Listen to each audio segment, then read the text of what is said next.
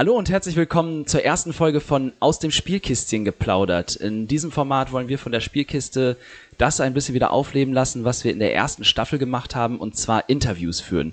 Mit verschiedenen Leuten aus der Spiele, aus der Rollenspielszene, aus der Brettspielszene, vielleicht auch aus der Gaming-Szene zu verschiedensten Themen. Meinungen auffangen und am Puls der Zeit vielleicht auch ein bisschen sein. Hier und heute zum ersten Mal habe ich mir einige Gäste eingeladen, auf die ich schon sehr lange sehr viel Lust hatte und ähm, das leider bisher noch nicht zustande gekommen ist, denn aus der Schweiz sind unsere Freunde von den Dysons dabei. Hallo Nikolas. Hallo. Hallo Martina. Hi. Hi Kevin. Hallo. Und ein Wiedertäter ist auch heute noch bei uns, äh, Chris, der Spielpädagoge. Hi Chris. Hello. Schön, dass ihr alle da seid. Schön, dass das heute hier auf einem sehr sonnigen Sonntag, wenn ich aus meinem Fenster so schaue, ähm, klappt, dass man sich alle jetzt hier wieder in die Bude eingesperrt hat. Ähm, es ist ja jetzt hier eine Kooperation von vielen verschiedenen Medienschaffenden. Ähm, vielleicht die Dysons zuerst mal. Ihr macht ja was alles andere, was wir machen. Chris und ich, wir sind mehr so auf Podcast und Instagram spezialisiert quasi. Ihr seid Video-on-Demand-Ersteller. Ähm, wollt ihr vielleicht ein paar Takte zu eurem Format erzählen? Äh, richtig, ja, wenn ich da gleich mal einsetzen darf. Äh, Du wir, darfst. Wir, wir, wir kommen, also der Kern unserer Admin-Truppe kommt aus der Videobranche. Wir sind alle ähm, Studenten oder ehemalige Studenten.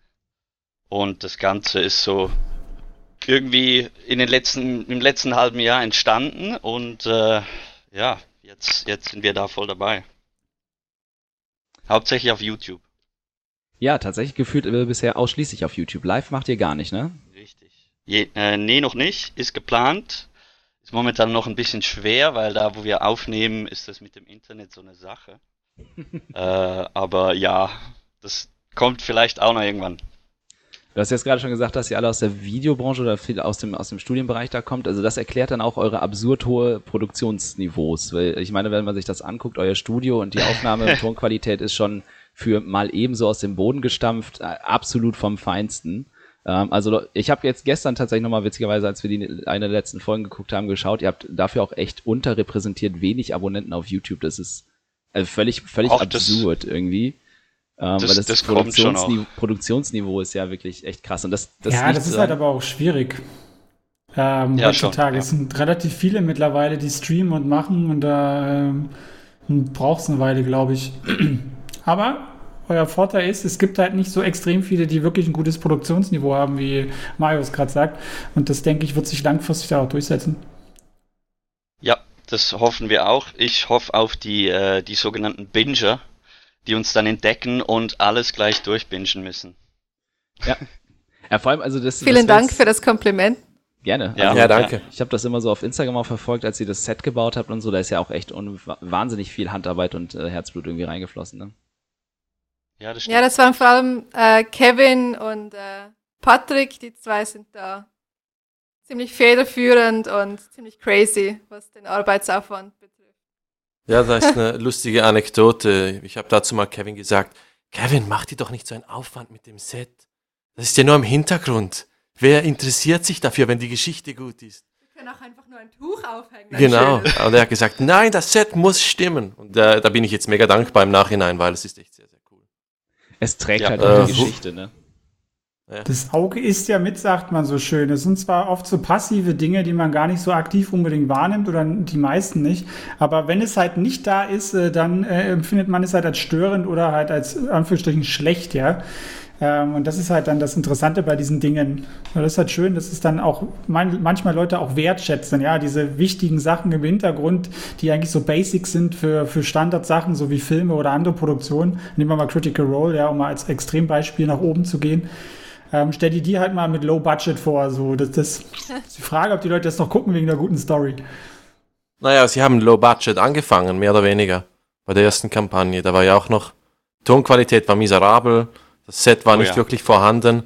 Ja, und die Geschichte war fantastisch und hat mich deswegen von Anfang an mitgerissen. Das, das Ja. stimmt, ähm, aber Voice Actor, als vielleicht als letzter Kommentar, sie sind ausgebildete Ja. Voice Actor und Das stimmt, sie- natürlich, Sie ja. waren mit die ersten, sie waren First Mover mit. Also es gab halt auch nicht dieses Angebot wie heute. Ist klar, ja. Also Ja. das sind so meine Argumente zu sagen, äh, dass das, also ich will nicht sagen, dass die Geschichte schlecht war, um Gottes Willen, ich stimme dir da auch vollkommen zu. aber Nein, ich nein, glaube, nein, wollte ich auch nicht implizieren. Alles gut, alles gut. Ja.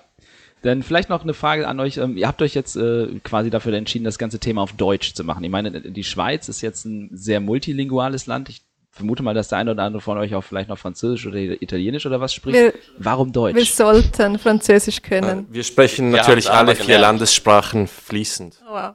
Alle. okay. Sehr gut.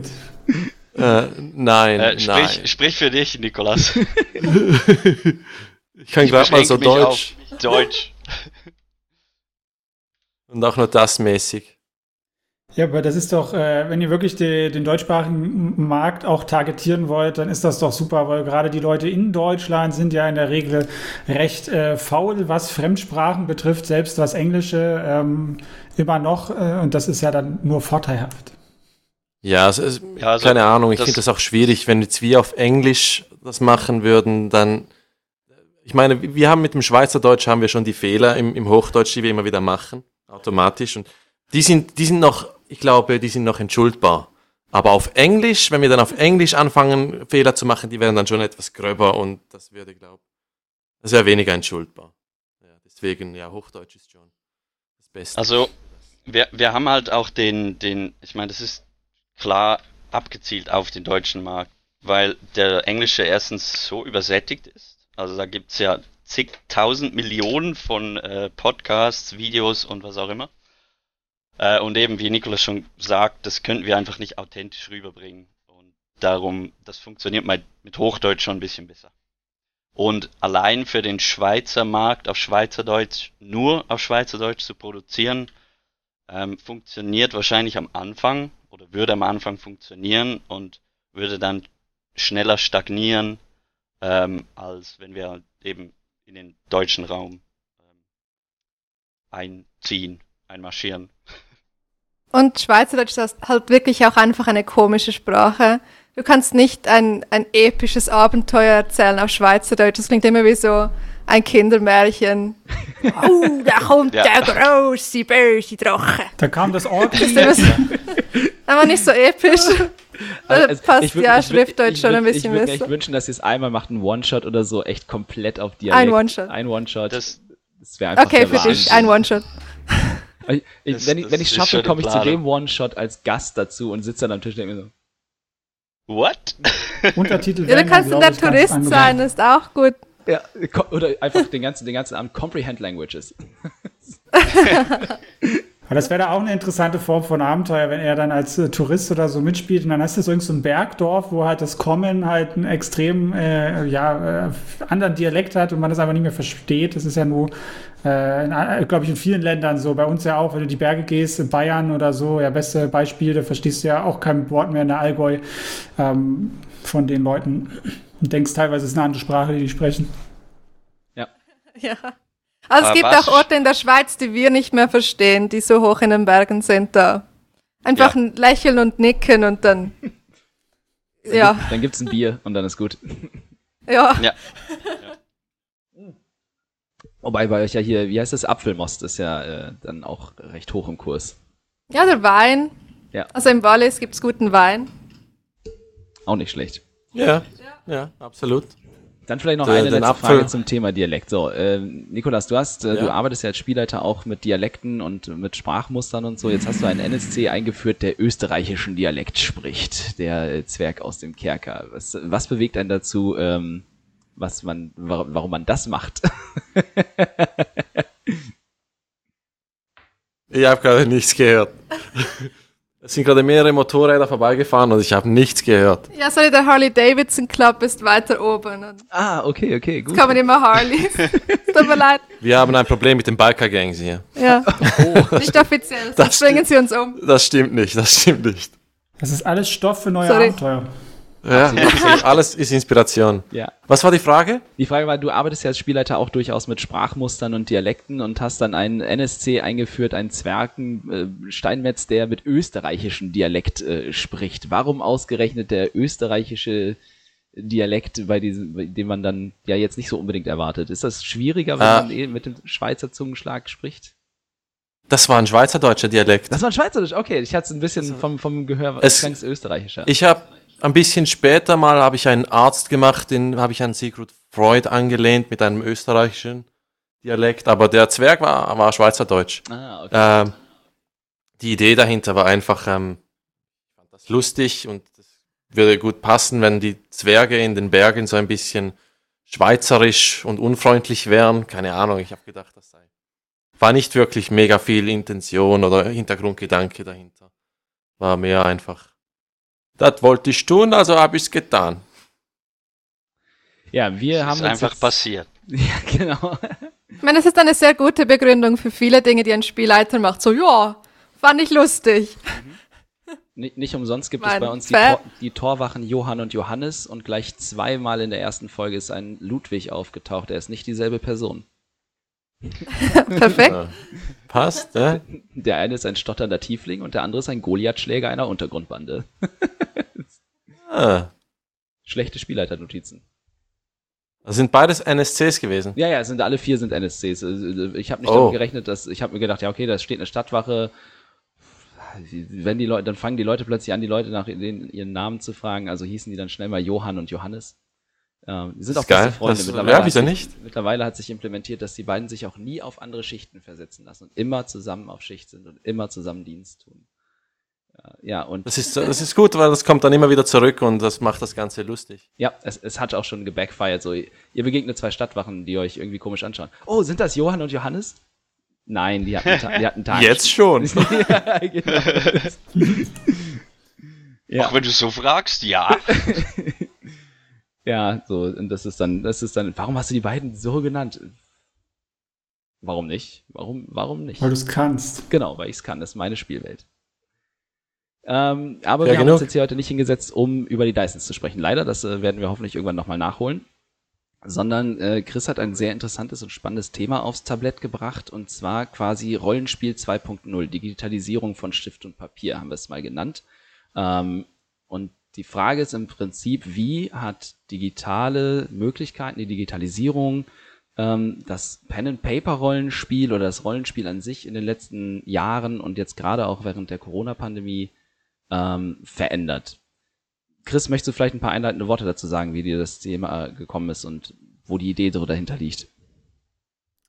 Ja, wo liegt die, die Idee dahinter? Ich meine, äh, wir sind ja alle äh, noch relativ jung, ich würde mal sagen, so um die 30 plus minus, wahrscheinlich eher ein bisschen minus. Ähm, oh, und dementsprechend haben wir ja diese Hochzeit des Rollenspiels ja so gar nicht mitbekommen, ja, die so in den äh, 80er, 90er waren, außer wir haben vielleicht schon mit jungen Jahren gespielt. Ähm, entsprechend kennen wir ja auch äh, rein vom, vom Aufwachsen her eine äh, nicht digitalisierte äh, Welt in Anführungsstrichen ja gar nicht so genau.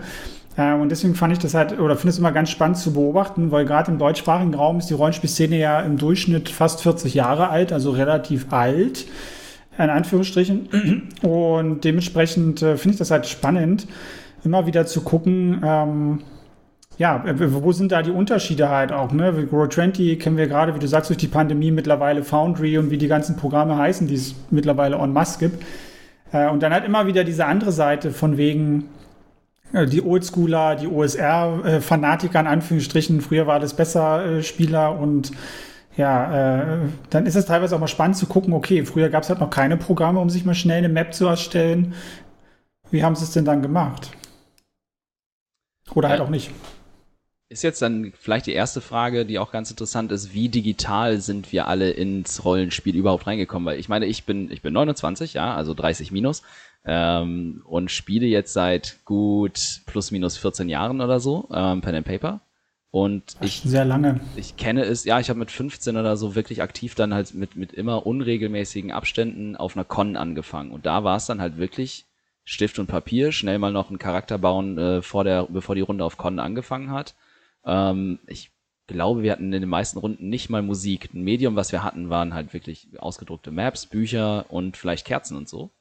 Ähm, und so habe ich das auch sehr lange betrieben. Also, dass ich jetzt wirklich mit digitalen Möglichkeiten wie Musik und so arbeite oder halt ähm, Dungeon Fog, yay, ähm, ist halt wirklich echt jetzt in den letzten fünf Jahren oder so gekommen, wo ich halt persönlich, also für mich ist es ein persönliches Ding, ich lege immer mehr Wert darauf, dass halt Sachen buchmäßig aussehen, sag ich mal. So, aber ähm, das hat sich jetzt erst so entwickelt. Ich weiß nicht, wie ist es bei euch, Kevin, wie ist es bei dir? Hast du auch mit Stift und Papier angefangen und was bevorzugst du vielleicht heute? Eine digitale Variante eine, oder ein Mittelding vielleicht? Ah. Ich, ich würde sagen, ich bewege mich hauptsächlich auf so einem Mittelweg. Ähm, angefangen, also ich mache das ja nicht so ewig lange wie du. Ich, ich spiele jetzt seit vier Jahren etwa, ja. Ähm, und ähm, ich arbeite gern mit Stift und Papier, habe gern das Character Sheet vor mir ausgedruckt, ähm, aber die Erstellung äh, mache ich doch sehr stark im, am Computer halt. Äh, vor allem mit äh, D&D Beyond natürlich, weil das, also wie schnell man da einen Charakter konzipieren kann, ist einfach Wahnsinn. Ähm, und ich, ich muss ehrlich sein, ich kann mir gar nicht vorstellen, wie lange das gedauert hat damals vor, ich weiß nicht, zehn Jahren. Ähm, man muss schon wieder zwischentreten, man muss wahrscheinlich auch dazu sagen, dass wir alle hier Beteiligten gerade aktive D&D-Spieler sind. Das macht es vielleicht von der, wir beziehen uns gerade auf Dungeons and Dragons gerade relativ äh, ja. einfach in der Hinsicht. Ja. Ähm, ja, ich habe halt auch tatsächlich damit angefangen. Ich habe auch schon anderes gespielt, aber ich bin, ich stecke schon ziemlich tief, hauptsächlich in dem D&D-Realm, würde ich sagen. Ähm, ja, ich, ich habe Papier und Stift gern, so für die direkte, fürs Spiel selber. Ähm, arbeite aber manchmal auch mit, oder wir haben auch schon mit, mit äh, Tablet oder mit ähm, Laptop gespielt. Ähm, ja. Aber würfeln geht gar nicht. Ja. In nicht echt. Würfeln Würfel, müssen echt sein. Würfeln müssen immer echt sein. Richtig, ja. Dann kann man ich sie bestrafen, wenn sie schlecht rollen. Richtig, ja. Martina, du hast ja vor, vorab schon mal geschrieben, auch als wir uns unterhalten haben, was wir machen wollen jetzt in dem Podcast heute, dass du wahrscheinlich die absolute Antithese zum Thema Digitalisierung im Rollenspiel bist. Was ist deine Meinung dazu und der Ansatz? Also ich meine, wenn Kevin jetzt so einen semi-digitalen Ansatz vertritt, wo ich auch mich finde, ähm, was ist deine äh, Antwort auf die Frage? Also, ähm, ich muss dazu sagen, ich mag D&D Beyond sehr gerne. Es ist wirklich halt so schnell, einen Charakter zu erstellen. Das ist kann man nicht, nicht vergleichen mit äh, Stift und Papier. Aber gerade das Spielen online, da bin ich persönlich gar kein Fan davon. Also es ist cool. Ich spiele lieber online, als gar nicht zu spielen, aber wenn es irgendwie geht oder wieder geht, dann bitte gerne immer in Person. Ähm, und ich habe, äh, ich muss dazu sagen, ich habe auch vor so zehn Jahren angefangen mit äh, Tabletop-RPGs, allerdings nicht äh, Dungeons and Dragons.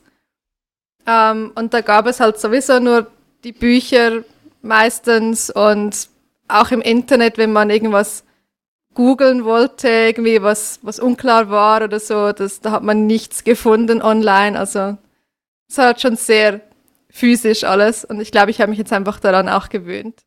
Deswegen für mich, wenn ich Rollenspiel spielen gehe, dann habe ich mein Character Sheet dabei und wir haben das Buch dabei und dann ist das analog. Genau. Nikolas, du, du nickst schon digital. dazu die ganze Zeit? Äh, ja, äh, ich habe auch äh, angefangen mit Stift und Papier. Äh, dazu mal in Neuseeland während dem Reisen. Da hat ein Freund mir geschrieben, von wegen, äh, ob ich D&D kenne. Das war sogar noch in Australien. Und er meinte, ich meinte, ja, klar, es ist ein Nerd-Spiel. Und er meinte, ja, aber es ist richtig gut. Und ich habe schon immer Spiele gemocht, deswegen habe ich gedacht, ich schaue es mal an, weil ich habe, ich kannte dazu mal D&D schon von irgendwelchen Serien wie Futurama kam das mal vor oder in Community. Wobei ich sagen muss, die Folge in Community ist ein perfektes Beispiel für ein, ein geiles D&D-Spiel oder wie, wie, viel Spaß das Spiel machen kann. Ähm, und dann habe ich mich da reingelesen, habe die ersten Folgen Critical Role von der alten Kampagne geschaut, habe mir die Bücher gekauft und mit irgendwelchen Leuten in Hostels, die ich nicht kannte, D&D gespielt. Und die Charaktere haben wir dann auch von Hand gemacht, natürlich. Und äh, deswegen, äh, ja, ich bin ein Fan davon und auch von in Person spielen. Das ist für mich viel besser als online. Äh, ich habe auch schon gesehen, wie krass Leute online äh, sich mit den Möglichkeiten auskennen und äh, Sachen machen können mit, mit Maps und 3D-Visualisierungen äh, und, und also unglaublich. Initiative-Tracker mit dem Schaden, den es gleich anzeigt, mit dem Blut, das spritzt, wenn einer der äh, Figuren getroffen wird. Krass, aber ich bin nicht gut darin mit der Technik und ich bin auch einfach lieber am Tisch mit Freunden. Ich habe die besten Leute so kennengelernt. Ich kenne Kevin deswegen, kenne Martina deswegen. Äh, ich, mich trifft man am Tisch und nicht online. Jetzt kommt Chris, derjenige, der hier am meisten von uns wahrscheinlich an digitalen Veröffentlichungen auch schon gemacht hat und sich wahrscheinlich am meisten damit befasst hat, wie man Sachen fürs digitale Spiel vielleicht aufbereiten kann. Aber du bist ja auch um, wahrscheinlich schon ein bisschen was länger dabei, ne? Und das, ich vermute mal, ja, nee, gar nicht. Äh, das wirkt nur immer so. Äh, ich mache das, glaube ich, seit, ich mach das, glaube ich, seit sechs Jahren. Also auch nicht, also was ich jetzt nicht sagen, was ist lange, ist immer relativ. Also ich mache das seit sechs Jahren. Ähm, ich komme ja auch typisch aus der, der Gaming-Ecke auch hier, ne, äh, Gothic und so diese ganzen Spiele von früher, das war ja auch immer meins. Und da kam auch ein Freund zu mir, ah ja, hier im Rollenspiel Dungeons and Dragons. Ich so, ja, habe ich schon mal irgendwo gehört, konnte ich nicht zuordnen ja, hier irgendwie so cool äh, äh, Fantasy-Spiele so am Tisch. Ich so, geil, machen wir mal. Haben wir gespielt, äh, abgespeckte Variante, Variante von D&D, auch total alles analog, ja, und äh, war ich begeistert von. Habe mich dann selber angefangen damit zu beschäftigen, ähm, selber was zu machen, weil mir das gefallen hat, dieses Weltenbauen halt, ne. Ähm, ja, und dann war das halt relativ schnell äh, auch die Frage, okay, wie kann ich halt schnell, toll, hochwertig tolle Karten machen, optisch das ansprechend machen und da ich jetzt nicht der Zeichner bin, ja, es gibt ja manche, die können ja auch analog super geil illustrieren, ja, äh, kann ich nicht, gehört nicht zu meinen Stärken. Ähm, entsprechend habe ich dann halt so Tools für mich entdeckt, wo man das machen kann und ähm, ich sehe das aber auch differenziert. Also ich leite auch lieber am Tisch, ja, weil diese echten sozialen Interaktionen, die du hast mit, mit echten Personen, die finde ich ultra wichtig. Gerade das Nonverbale und diese, ich meine, Emotionen sind auch immer Energie, ja, die überträgt sich. Das spürst du im Körper. Mm, und das kannst du online in der Form, du kannst es nicht übertragen, diese Form von Energie noch nicht. Vielleicht geht es irgendwann, wer weiß, aber geht halt nicht so gut. Ähm, genau, aber was ich schon gesagt habe mit D&D Beyond, das ist zum Beispiel etwas, das sind so Sachen, Charakter erstellen kann Spaß machen, meist aber eher Fokus auf Background Story oder so und nicht irgendwie 100 Seiten äh, im Buch durchblättern zu müssen, um da die Plus-Minus-Werte rauszukriegen. Und ich denke, so eine Tools können uns auch am Tisch extrem gut helfen. Deswegen bin ich so ein Verfechter von beidem.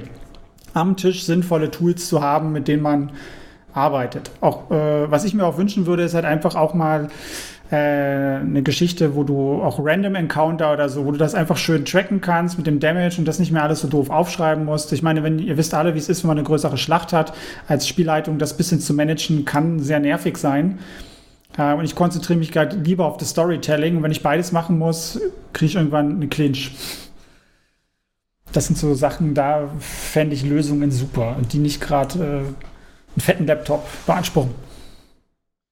Jetzt haben wir uns, glaube ich, darauf geeinigt, also dass so Sachen, die ergänzend sind, zum Beispiel Charakter bauen, Charakter-Sheet erstellen, schon ganz gut sind. Ähm, ich muss sagen, jetzt Dungeons and Dragons war für mich das eins der besten Spiele, die ich bisher gespielt habe zum Charakterstellen mit den Büchern. Ähm, ich weiß nicht, wie viele von euch jetzt im Vergleich Shadowrun gespielt haben. Da haben wir äh, Charaktere mhm. auch anfangs manuell gebaut. Ey, in Shadowrun, für Shadowrun, die aktuelle Edition ist das 6, ne? Shadowrun 6 ist jetzt, glaube ich, die aktuelle das ist ja wirklich absurd schwierig, in Shadowrun einen Charakter zu bauen. Da bin ich dann auch zum Beispiel tatsächlich ganz schnell darauf umgestiegen, von dem Verlag dieses äh, Tool, was sie da haben, äh, zu nutzen. Ähm, ja, aber das ist gut, dass sie eins rausgebracht haben. Ja. Shadowrun war absurd schwierig, äh, mit einem Buch einen Charakter zu bauen. Also, das DSA doch genauso aufwendig. Ja, aber anders. Und da, genau, das ist jetzt quasi der Punkt, worauf ich hinaus will. Ne? Wo, äh, wo macht es Spaß und wo hört es auch Spaß zu machen? Shadowrun hat für mich aufgehört, Spaß zu machen, weil Shadowrun kein zum Beispiel kein Klassensystem kennt, an dem oder, oder sowas, oder wo du dich wirklich dran langhangeln kannst. DSA kennt das. DSA kann auch absurd komplex werden, aber DSA ist nicht zwingend schwierig. Shadowrun ist schwierig und komplex. Und D&D ist relativ einfach und äh, ne, kannst du dich super dran langhangeln. Jetzt ist die Frage, also wie, wie ist das für euch? Wo hört da für euch der Spaß auf, dass es wirklich Bock macht und wo greift man dann irgendwie vielleicht auf was Digitales anstatt auf die Bücher zu? Ja, also ich stimme dir da eigentlich sehr zu. Ich, ich mag Systeme, wo man schnell mal einen Charakter hat und dann einfach mit, wie man den Charakter spielt oder wie man den Charakter flavored, dann noch mehr Individualität oder so reinbringen kann. Ich finde so dieses Number Crunching und in jeder Session, uh, ich kann jetzt wieder 32 XP in mein, meine Fähigkeit stecken, ein, ein Motorrad zu fahren, aber nicht ein Auto. ja, so, so, genau. ja, unnötig kompliziert, ohne dass es mehr Tiefe gibt. Es ist immer so kompliziert versus Tiefe, oder? Du willst möglichst viel Tiefe, möglichst nicht kompliziert. Das ist so. letztlich ja. das Ziel, glaube ich, für viele. Also da, oder zumindest das finde ich, finde ich schön. Und mag, mag ich auch persönlich bei D&D sehr gern. Ja, das, das, ist ja, glaube ich, immer eine Frage, die sehr subjektiv ist. Ne? Gerade was du gerade angesprochen ja, hast mit dem Klassensystem. Ne? Es gibt ja manche Leute, die finden das total blöd, dass du auf eine Klasse so in der Form gedrängt wirst. Für andere ist es ein Rahmen, an dem sie sich orientieren können. Besonders wenn du aus der PC-Ecke kommst, sag mal World of Warcraft oder so Games. Das gibt dir halt eine gewisse Sicherheit, weil du sofort sagst, Kleriker, du hast in der Regel eine gewisse Vorstellung, was das ist vom Archetyp her. Das ist äh, oft angenehm. Und das ist der Punkt, wo was mir eigentlich bei so Sachen wichtig ist, ja, dieses, sag mal, dieses pädagogisch wertvolle äh, im, im, Einstieg in das Hobby. Weil wir sind ja alle schon extrem nerdy drin. Ja, wir haben da vielleicht auch eine ganz andere Art und Weise heranzugehen. Aber wenn du jemanden jetzt das erste Mal spielen lassen willst und sagst, ah, komm, wir machen mal einen Charakter, jetzt wie bei DSA und das dauert drei bis sechs Stunden, steigen dir die meisten Leute einfach aus. Sie möchten gern spielen. Gerade die jetzige jüngere Generation, wir sind Konsum Häppchen ohne Ende gewöhnt, ja, werden dann vollgepumpt, sage ich mal. Aufmerksamkeitsspanne wird immer geringer. Das ist ja auch alles äh, nichts, was man sich ausdenkt. Das ist ja auch so. Und wenn du den Leuten dann gleich mit sowas kommst, äh, ähm, was eigentlich für Leute ist, die ja richtig tief im Rabbit Hole drin sind, kriegst du halt keinen Nachwuchs so. Und das ist halt genau das Problem, was ich dann sehe. Du musst es halt meiner Meinung nach anpassen, das Hobby zugänglicher machen für die jüngeren Leute, die halt Technik und einfach gewöhnt sind. Wie zum Beispiel mit D&D Beyond. Ne? Das ist halt natürlich ein Extremfall, weil D&D halt da sehr fortschrittlich ist. Im Vergleich zu allem, was ja. auf dem deutschsprachigen Markt unterwegs ist. Auch so, auf dem amerikanischen so, allgemein. Sorry, Ulysses, sorry, Ulysses. Ich mag die Sachen, die hm, ihr macht, aber ihr, äh, ich würde da nicht mal unbedingt in Anführungsstrichen den, den so, so gegen, also Anführungsstrichen gegen Ulysses da was sagen. Das stimmt. Ähm, D&D Beyond ist ja auch ein Community-Tool gewesen ursprünglich. Oder ist es nach wie vor, ne? Ist ja ein ganz komplett Ja, man, man muss halt weniger. halt schauen, das, ich glaube, das ist eher so ein bisschen die Internationalität an sich. Ich glaube, der deutschsprachige Raum ist da einfach ein bisschen zu klein. Eben weil unsere Community auch relativ alt ist, lehnen die ja viel auch diese Dinge ab. Das wandelt sich ja extrem jetzt erst durch diese Corona-Pandemie, die wir durchleben, weil wir halt, ne, äh, wie Martina schon gesagt hat, du kannst dann online spielen, du musst es dann irgendwie auch machen, ja. Und ich kenne auch viele Gruppen, da musst du gefühlt am Anfang des Abends dein Handy abgeben. Wo ich sage, ey, Freunde, hier, du hast einen Schatten. Aber es ist halt auch wieder totale Tolle. Ansichtssache. Manche Leute finden das voll fair. Ich kann auch verstehen, ich habe auch keinen Bock, dass meine Freundin dann andauernd telefonieren oder daneben bei einem Handygame, da wie Candy Crush. Ja gut, aber das ist ein anderes Thema. Das geht dann um Respekt, finde ich. Weil, also ja, ich meine, es ist, es ist eines, wenn man, wenn man das Handy oder den Laptop nutzt, um irgendwie äh, äh, seine Stats zu tracken oder was auch immer. Ähm, aber wenn man dann beginnt, Candy Crush zu spielen, dann ja, ist halt die Frage, das Problem woanders. Ja. Äh, ich meine, in, in Neuseeland mit Gästen im Hostels, da ist mir, sind mir auch ein paar weggelaufen vom Tisch. Nicht viele, aber ein paar und das war nie ein Problem. Das war, also ich, ich habe ja auch dort, dort angefangen und das war zum Spaß und ich habe gesagt, hey, kennt ihr D&D? Jetzt mal ausprobieren, ja, ja, ja, wie spielen wir, ja. das ist so eh gerade. Das ist so geil. Wie so ein Dealer. mit so, mit so einem Mantel auch so, hey, willst du Players Handbook kaufen? das ist der Charaktersheet für dich, ja. Äh, und man muss ja auch sagen, dass Fifth Edition ist natürlich einfach auch einfach, um Charakter zu bauen. Es ist nicht nur D&D Beyond.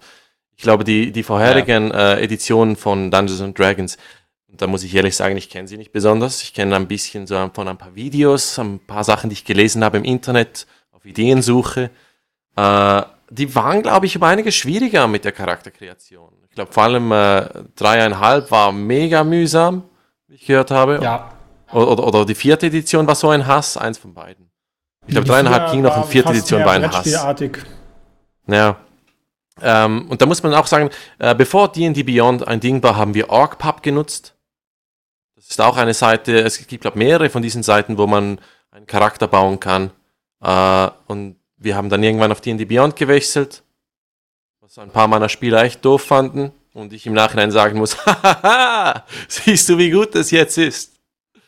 Ja. Ist es. Ja, keine Ahnung. Ja, ich glaube, äh, das ist halt auch so ein ausschlaggebender Punkt. D&D äh, hat halt weltweit eine riesige und sehr aktive Community. Das haben die irgendwie super hinbekommen. Und da genauso eine Projekte, wie du sagst, es gibt halt so viele andere Seiten, zum Beispiel auch Fast Character Sheet gibt es da auch. Dann gibst du einfach ein, was du spielen willst und der spuckt dir so ein random Ding aus, was du noch bearbeiten kannst und dann als PDF sogar ausdrucken kannst und dann halt analog spielen kannst. Ne? Ähm, und das müsste es halt eigentlich auch für andere Systeme mehr geben, aber das ist halt schwierig. Ne? Aber wie viele große Systeme haben wir, die weltweit gespielt werden? Das kannst du an ein paar Fingern abzählen. Das ist halt ein mega Aufwand, äh, die Seiten zu erstellen.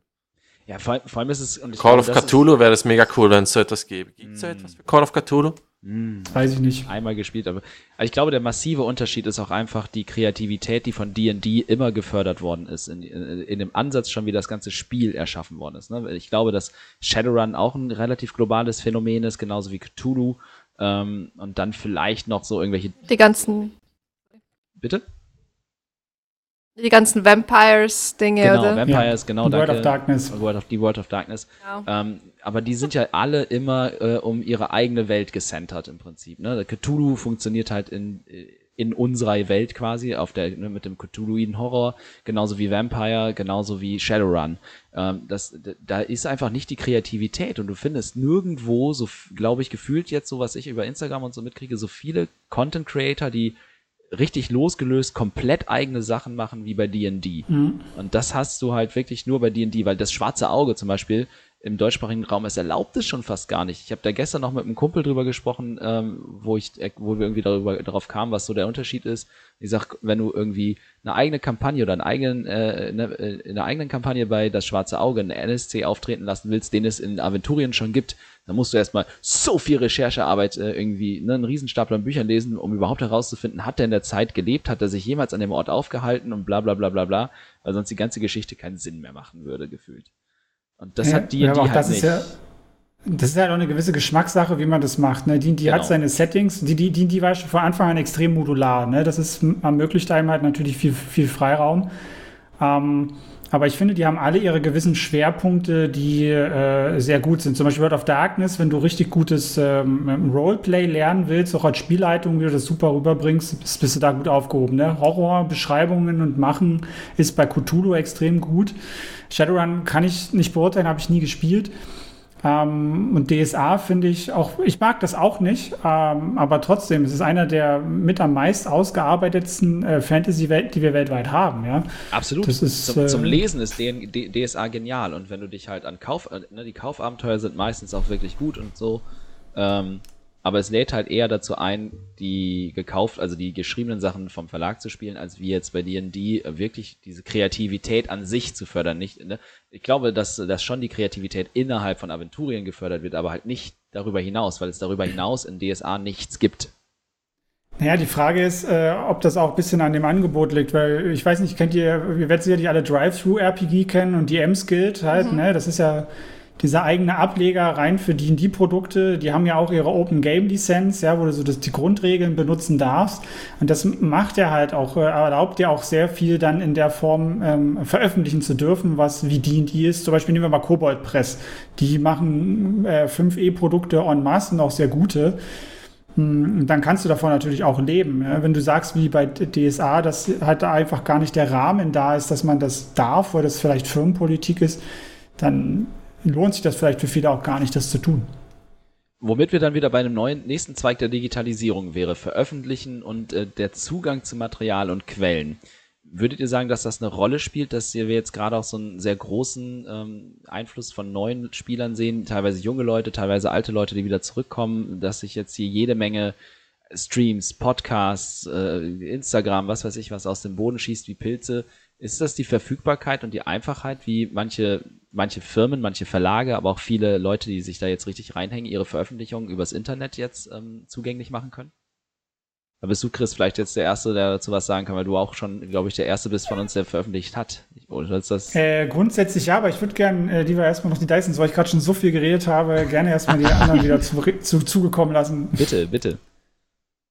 Äh, ja, ich glaube, das hat definitiv einen Einfluss. Also gerade auch ähm, Bekanntheit von Critical Role, von, von anderen Streamern, von, von D&D als einem Phänomen, äh, wie leicht äh, fünfte Edition zum Spielen ist. Ich glaube, das hat alles äh, einen, einen sehr großen Einfluss darauf, dass das heute wieder mehr gespielt wird. Und ich muss auch persönlich sagen, wie gesagt, ähm, während dem Reisen Leute angesprochen, die das noch nie gehört haben, mit denen gespielt. Ich hatte fast niemand, der sagte, ey, finde ich scheiße. Mhm. Alle, die mitgespielt haben, die fanden das entweder mega geil oder ja, kann, kann man machen für einen Abend, ist cool. Aber niemand hat gesagt, nee, mag ich nicht. Fast niemand. Ja, das ist ja auch was Und- menscheneigenes. Geschichten, ich sage immer ganz platt, wie früher am Lagerfeuer sich Geschichten, das ist ja eigentlich nichts anderes. Ja, dieses, wir wollen Geschichten erzählen und erleben und Teil davon sein, das ist ja was äh, Menschen ureigenes in unserem Sozialverhalten fest verankert. Es ist ja der ultimative Fantasy-Live-Simulator, wenn man das so anschauen darf, weil Ja, es, wie, wie in einem Videospiel die Grenzen gesetzt sind, sind in einem D&D-Spiel keine Grenzen gesetzt. Es ist alles möglich. Alles, was irgendwo im Kopf möglich ist, wenn du es dir denken kannst, kannst du es versuchen. Natürlich, man beachtet die Regeln, die im Spiel Kommt, bestehen. Aber es ist kommt, nicht so, dass es du kommt jetzt ein mit bisschen auf den Team, äh, auf den Spielleiter an, denke ich. Es Das ist nicht so, dass du mit einem NPC nicht reden kannst, weil er nicht geskriptet ist von dem Programmierer. Jeder NPC, mit jedem kannst du reden, du kannst jeden überzeugen, du kannst über jede Mauer klettern und gibt keine Grenzen in, in der Welt. Ja, ja, ja. Also für mich war da gerade das Wort, dass du kannst es versuchen, das Wichtige. Also das ist immer so dieses, man kann wesentlich mehr versuchen und in- interagieren mit der Welt als in, also in, in, in, PC-Spielen. Aber ob es dann klappt, ist was anderes.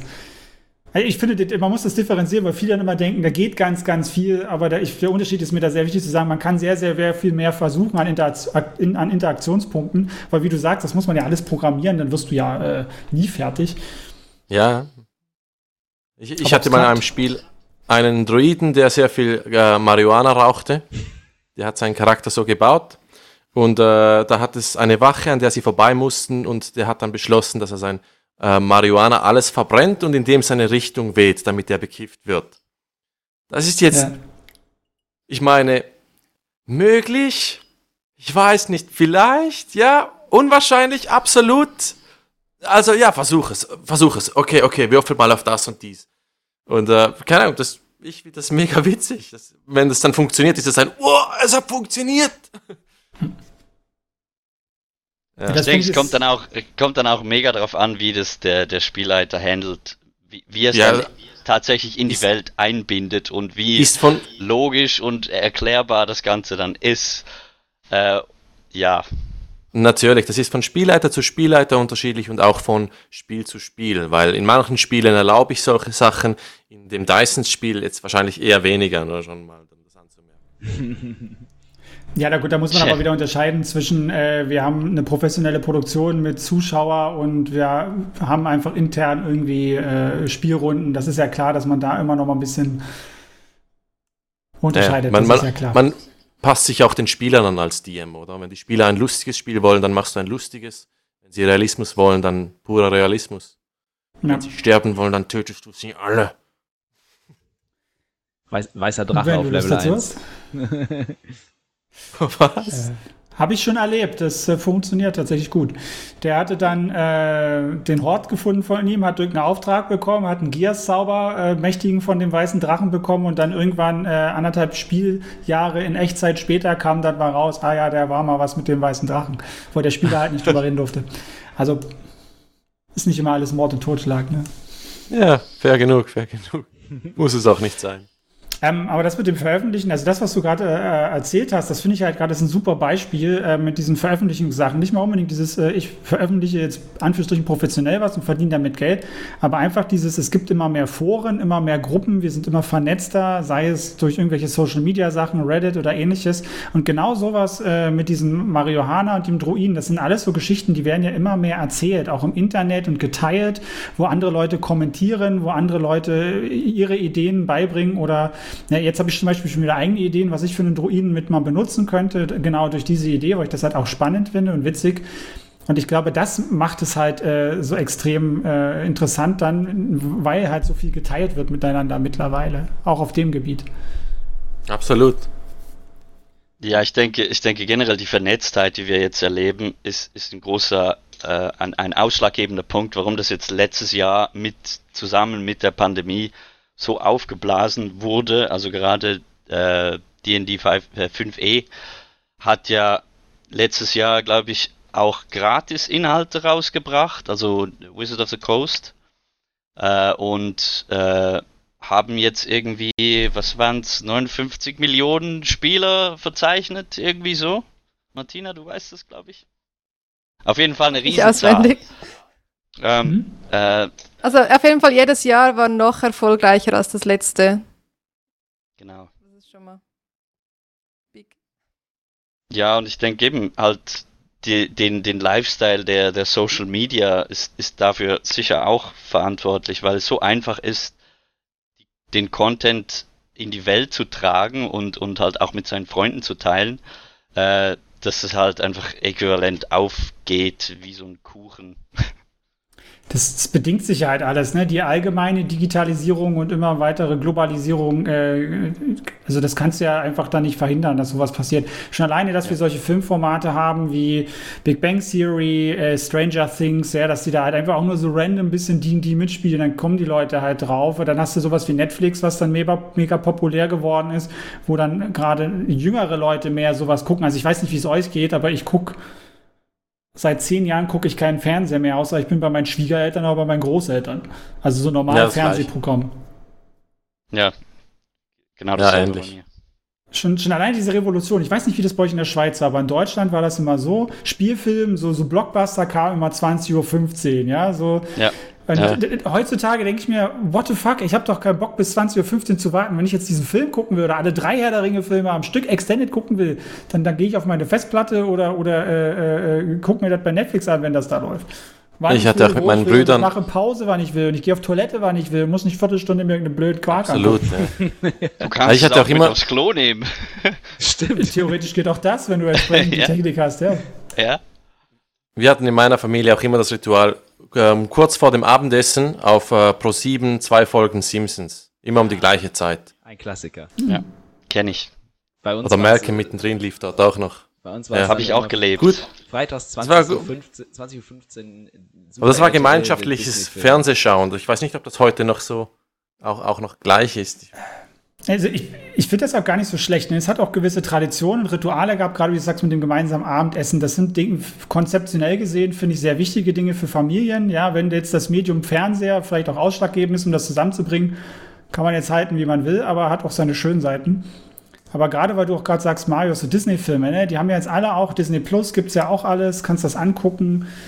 Und ich glaube auch gerade die junge Generation ist immer noch mega Fan von diesen ganzen Sachen, so das immer wieder mal zu gucken, ne? Oder Harry Potter, ich bin ja damit aufgewachsen. Ich gucke das immer noch gerne. Jedes Jahr. Mhm. Weihnachten. Ja, Einmal im Jahr ist Harry Potter. ja tatsächlich Marathon. immer im Winter, ne? Ist komisch. ja. ja. Obwohl es im Juli anfängt, ne? Der Film. Oder was? Ja, Zu schon. Harrys Geburtstag. Irgendwie.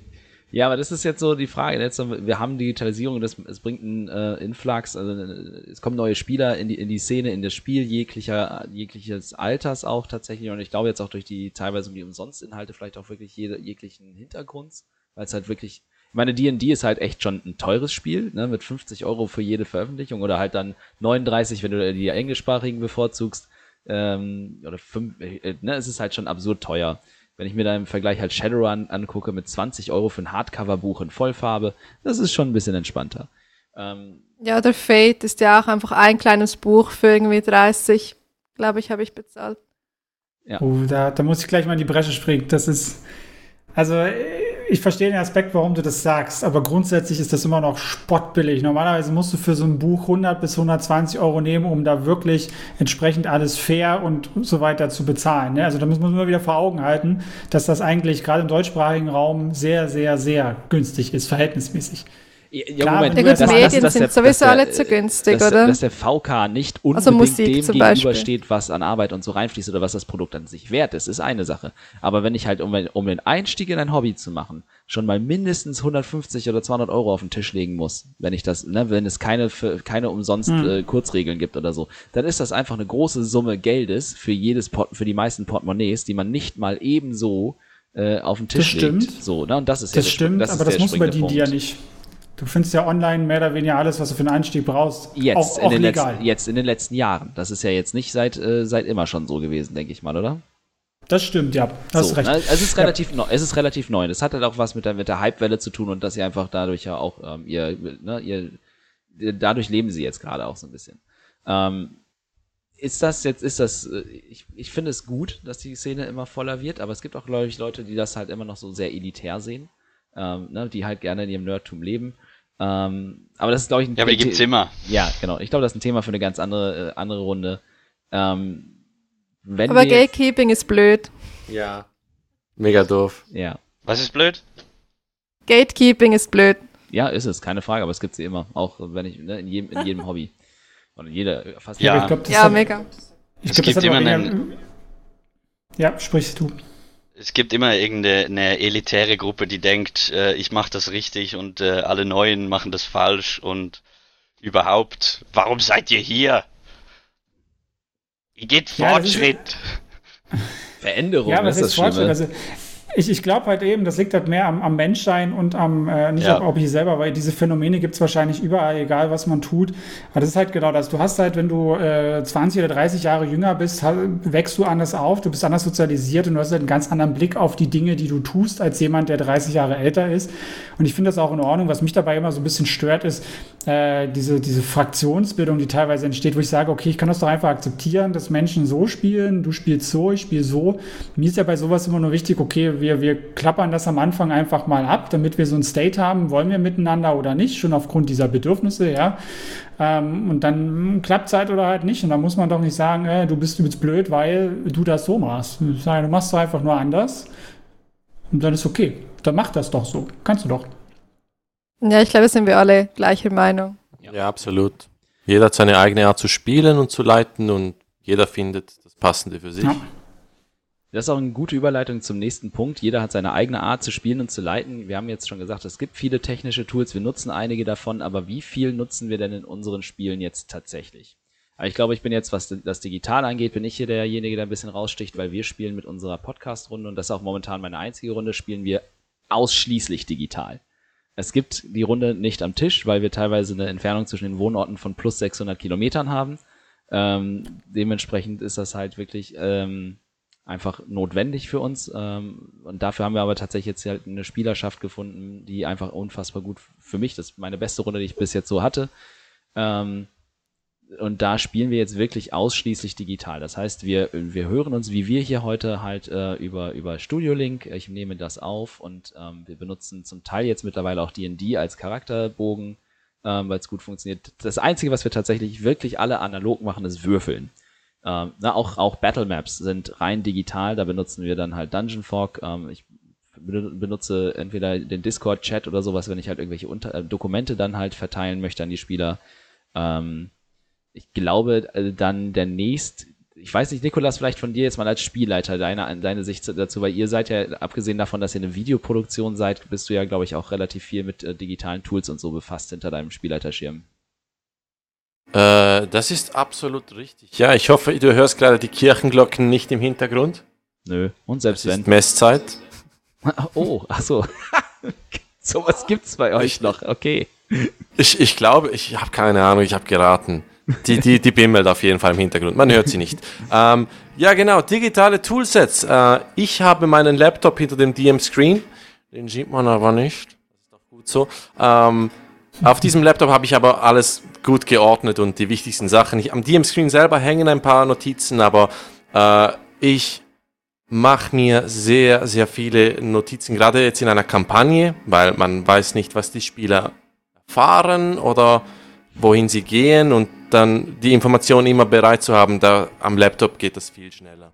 Auch mit den NPCs. Äh, ich, die meisten NPCs, die vorkommen in meiner Welt, haben ein eigenes Charaktersheet, also nicht ein NPC-Sheet sozusagen, das ist ein bisschen kleiner, aber hat auch schon die Essentials drauf. Ähm, dass falls die Spieler jemanden wollen beklauen, dann weiß ich, wie schwer das ist, oder wenn sie an jemanden vorbeischleichen, weiß ich die passive Wahrnehmung, die dieser N NPC hat. Ähm, und die Musik natürlich, das Wichtigste. Ähm, ich finde, das macht so viel aus, gute Musik zu haben. Äh, emotionale Szenen haben so viel mehr Impact oder werden auch noch verstärkt durch diese emotionale Musik, die du dann einspielen kannst, die ich sehr gerne einspiele in diesen Momenten. Und äh, das, gibt, das gibt dem Spiel noch einen, einen Touch mehr Magie, den ich sehr genieße. Ja, das ist ähm, mein Beitrag zu dem Thema. Äh, da muss man Zurück zu vielleicht noch dir. sagen, wir, wir machen das mit, oder du machst das mit einem äh, Soundboard, wo halt nicht nur Musik drauf ist, äh, sondern auch halt die, die Ambiente-Sounds und, und irgendwelche äh, äh, einzelne Sounds und also als, Sp aus Sicht des Spielers jetzt, Soundeffekte, genau, danke für die Fachspezifizierung. ähm, äh, aus Sicht des Spielers ist es halt, ich finde, die, die, die Immersion, in der man sich bewegt, das, die, man taucht viel mehr in das Ganze noch ein, wenn, wenn, da, wenn dann halt noch Musik und eine ganze Audiolandschaft besteht. Und ich, ich könnte mir das auch gar nicht mehr ohne also, nee, ich könnte es mir schon ohne vorstellen, äh, aber, aber das gibt halt so einen großen Quality of Life Boost. Ähm, ja. Ja, wir haben am Anfang hatten wir sogar noch ähm, rumgetestet, ob das geht mit einem äh, Stimmenverzerrer. Mhm. Ich dann am Soundboard das einstellen kann, wenn jetzt ein anderer Charakter redet und der hat dann eine ganz tiefe Stimme. Äh, aber das hat nicht funktioniert, weil wegen dem Nachhall. Ähm, muss aber auch sagen, die Soundeffekte äh, passend einzufügen ist mega schwierig. Da gibt es einzelne Momente, wo das geht, aber äh, Ambiente geht auch noch, aber Soundeffekte finde ich schwierig. Also jeden Schlag zu vertonen, mega mühsam als DM. Da habe ich keine Zeit für. Ja, das müsstest du wahrscheinlich im Nachhinein Bock machen. Zu, es ist halt wie bei Critical Role bei den Videos im Nachhinein, wo du dann so diese Akzente dann immer so hast, so zack, äh, mit Slash oder so. Das ist immer ganz nett dann. Submit. Ja, submit at Vox Machina. Ja, also wenn, wenn ich leite, ich leite nicht oft, muss ich dazu sagen, äh, aber wenn ich leite, dann habe ich eigentlich alles immer analog. Äh, es ist für mich immer ein Gefühl von, oh, ich habe es schlecht vorbereitet, wenn ich was nachschauen musste auf meinem Laptop doch noch oder so oder auf dem Handy. Ich versuche eigentlich immer, ich habe immer einen Ordner mit einer Ordnerstruktur, die für mich Sinn macht, mit Registern, so wo was drin ist, da sind die NPCs, da die Monster, da die Umwelt, da die und so weiter. Und ähm, ja, also ich brauche weniger digitale Tools, wenn ich leite, als wenn ich spiele tatsächlich. Meistens. Und klar, ich brauche Musik ähm, von Playlists, aber früher hatte man einfach einen CD-Player und da konnte man diese Alben kaufen, die Stimmt. dann, äh, das war dann D&D Music so einfach Alben von irgendwelchen Künstlern, die so atmosphärische Fantasy-Klänge zusammen äh, komponiert haben, die man dann laufen lassen konnte. Ich finde es jetzt nicht per se digital. Ich könnte auch mit einer CD arbeiten. Also. Aber du, du, du lädst Vielleicht keine ein Band komisch. ein, also das ist schon ein bisschen digitaler, als wenn man. Nein, nicht so analog. das stimmt. Oh, das wäre was. Ich singe das nicht. Das wäre was für die Zukunft. Das, oh Gott, ja. Ah. Mit so einem Orchester ne Next, Nächstes Feature der Dysons, ein Live-Orchester. Oder wir ja. ziehen das dann mal ganz Also irgendwann auf. eine Musical-Folge wäre schon. Ja. Ich, ich, wäre schon cool. Ich, ich spreche mal mit unserem Regisseur darüber. Oder man zieht das ganze Ding ja, ich, richtig groß auf und wir, wir machen einen großen Crossover-Live-Sendung auf der Spiel in Essen. Da ist dann auch das passende Publikum für so ein Projekt in der Größenordnung. Deal. Also cool, ja, cool. Wäre, wäre das und ich nächste muss Ding. noch an, oh, sorry. Bitte? Ich muss noch anfügen, ich bin auch sehr schnell zufrieden äh, als Spielleiter. Also ich, ich finde, ich persönlich, ich finde Minis zum Beispiel mega cool, ich finde tolle Battle Maps mega cool. In meinen Spielen gibt es ein Blatt Papier und dann mit so einem Raster und zeige ich dann so, jetzt hier, das ist der Tisch da und da ist die Wand. Und dann erwarte ich, dass Leute Fantasie haben. ist auch, wenn ich, ja, weiß nicht, vielleicht sind meine Ansprüche zu niedrig, keine Ahnung. Vielleicht würde ich sonst auch mehr digital oder so verwenden. Ich glaube, das hat nichts mit Anspruch zu tun. Ich glaube, das ist dann halt der Punkt, wo man entweder besser, wo man auf die eigene Welt besser vorbereitet ist als alle anderen. Ich brauche das halt, ich bräuchte das auch nicht zwingend. Ne, ich, ich mache die Battle Maps und so und Umgebungskarten mache ich für meine Spieler. Ich brauche das nicht unbedingt es ist cool, hinterher irgendwie was geschaffen zu haben, was halt mega, was halt irgendwie nice aussieht. Aber es ist für mich jetzt nicht zwingend, weil es ist halt alles eh aus meinem Kopf. Ne? Das ist, glaube ich, dann echt so der mhm. Unterschied. Und ich glaube, also ich mache halt viel davon für die Spielerbedürfnisse irgendwie halt auch einfach so, weil, die, weil es dann halt, ist schon, äh, wie Kevin sagt, es ist halt mit Musik und vielleicht auch geilen 3D-Battle-Maps oder tollen Bildern halt einfach immersiver für die Spieler, äh, die ja na, wo wir als Spielleiter nicht wissen, was die Spieler irgendwie, wo es die hin, wo die sich hinbewegen, wissen die aber halt auch dann nicht, wie wir die Umgebung uns vorstellen, in die, sich, in die sie sich begeben. Ne? Weil am Ende des Tages lenkt man die Spieler ja dann doch immer so ein bisschen wieder dahin zurück, wo man sie halt vielleicht haben will, wenn es notwendig ist irgendwie. Ähm, ne, und am Ende des Tages kommen sie dann halt Absolut. zufällig doch wieder auf der Battlemap raus, die man vorbereitet hat. Ne, verrückt irgendwie. Was für ein Zufall! genau. Hey, ihr seid hier links, rechts, links, links gegangen und das wäre das gleiche gewesen wie rechts, rechts, links, links, rechts. Hm. Mensch. Wenn die Spieler das nicht merken, ist das absolut perfekt. Es Genau. macht alles Sinn. Stellt's euch vor, stellt's euch vor. Ich wollte gerade sagen, da gibt es doch Leute, die dich dafür lynchen würden, aber Ja, aber die, werden- die wissen es ja nicht. Und dann, oh mein Gott, du hast dafür, dass wir da lang gegangen sind, eine Battlemap vorbereitet. Ja, genau. Ja, genau. Die, die Ja, ich Illusion finde, das der ist freien das Wahl. Fatschen ist halt, ja, das Fatschen ist nochmal ein ganz eigenes Thema. Darf der Spielleiter Ja. irgendwie nochmal einen Würfel ein bisschen, ja, das war jetzt was, oder irgendwie sowas. Okay, Da kommt dann eigentlich schon auch das wichtigste digitale Tool äh, mit ins Gespräch, äh, das Elektroschock-Halsband, mit dem der DM die Spieler schocken kann, zappen kann, wenn sie äh, äh, Metagamen oder, oder, oder Würfel fatschen. Ja. Nikolas, ich hab dir doch gesagt, darüber reden wir nicht. Reden über was ich will!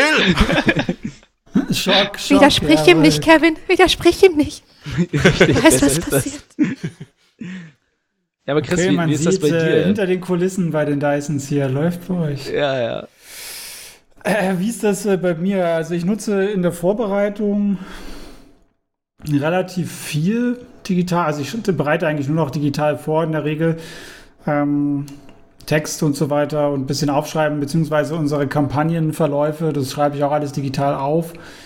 Ähm, ein paar Sachen mache ich dann nicht digital, weil das, äh, ich kann einfach kein schönes Tool habe, womit das schnell genug geht, wie ich mir das vorstelle. Dann mache ich das analog. Und am Tisch, also es kommt, es kommt mal darauf an, das, was ich gerne hätte, gibt es in der Form nicht, glaube ich. Ähm, oder ich weiß es zumindest nicht. Dementsprechend, äh, ja, nutze ich dann halt auch gar nicht so viel am Tisch. Aber ich hätte halt gern zum Beispiel eine App oder so, wo dann einfach wie als Character oder so äh, dann NPCs hast zum Beispiel oder relativ schnell was generieren kannst oder ähnliches, so einfach zur Unterstützung für Zufallszeug und so weiter. Das wäre halt was, Oh, wo ich sage, oder ich, oder ich kann halt gut würfeln damit. Also ich muss meine ganzen NPCs gerade in der größeren Schlacht, die muss ich nicht selber würfeln, auch als Spielleitung nicht, ähm, weil mir das zu viel Zeit frisst und mich frustrieren immer lange Kämpfe und diese blöden Regelfragen, dieser ganze Mist, das macht mir die Immersion kaputt. Da kriege ich als Spielleiter richtig schlechte Laune. Ähm, dafür hätte ich gern was. Aber ansonsten Musik finde ich auch super, mache ich aber nicht selber, das lasse ich meine Spieler machen. Da sage ich immer, ja, hier Battle, sucht mal was aus, was schön passt in die Richtung und dann Überraschung. Okay. Mm, Aber mit den Maps sehe ich auch ganz ähnlich wie Martina. Also ich finde das auch schön. Ähm, ich bereite meistens für, äh, wenn wir größere Szenarien haben, die Weltkarte oder wenn wir immer mal wieder in einer größeren Stadt sind, das bereite ich dann oft vor, digitalisiert. Aber ansonsten mache ich auch alles mit Stift und Papier, beziehungsweise habe ich mir jetzt so ein Whiteboard, äh, Gameboard gekauft, womit du da drauf rummalen kannst äh, mit äh, Hexgrid. Das wäre dann so das Mittel der Wahl dafür. Weil du musst halt so spontan mal eine Battlemap oder irgendwas zeichnen, das alles vorzubereiten, ja, wenn man viel Zeit und Langeweile hat. Ich muss sagen, ich mache halt nur viel für die, die M-Skill-Veröffentlichung. Da mache ich halt Karten dazu, die würde ich so nie machen für mich. Das Ja, ja. ist halt schon Aufwand. Ich zeichne für die Dysons auch viel Zeug, das ich nie sonst zeichnen würde. Ja, das ist halt, ähm, das, das frisst dann halt Zeit, auch wenn man es gut kann oder so, aber das ist Wahnsinn, für was du alles antizipieren müsstest, was man braucht, ne, das ist Wahnsinn. Ich meine, bei euch ist ja wieder was sagen, das ist ja wieder ein Format, ne, mit Entertainment und so weiter, da braucht man das dann wieder mehr. Aber Privatrunden sind, glaube ich, da in der Regel eher ein bisschen smoother. Oh ja, also eben, das ist meine privaten Spiele. Bei den Dysons bin ich sehr froh, wenn wir eine mega coole 3D-Battle-Map haben, weil ich kein Blatt Papier sehe auf dem Tisch. Ja, die bitte. Zuschauer auch nicht. Ja. Wobei Nein, ich, muss sagen, ich nicht. muss sagen, heutzutage ne, mit Incarnate und ähm, Dungeon Fog und ähm, äh, wie heißt es, Dungeon Draft und so, gibt's ja halt wirklich echt Sachen, mit denen du wirklich äh, relativ schnell äh, zu Hause auch veröffentlichungsreife, also wirklich druckreife Battle Maps und äh, Kontinentalkarten und so bauen kannst. Das, das ist, fände ich, ist schon auch cool auf dem Tisch, ne? Wenn die dann in schönen Hochglanz ausgedruckt sind oder was, da kannst du schon auch mitarbeiten.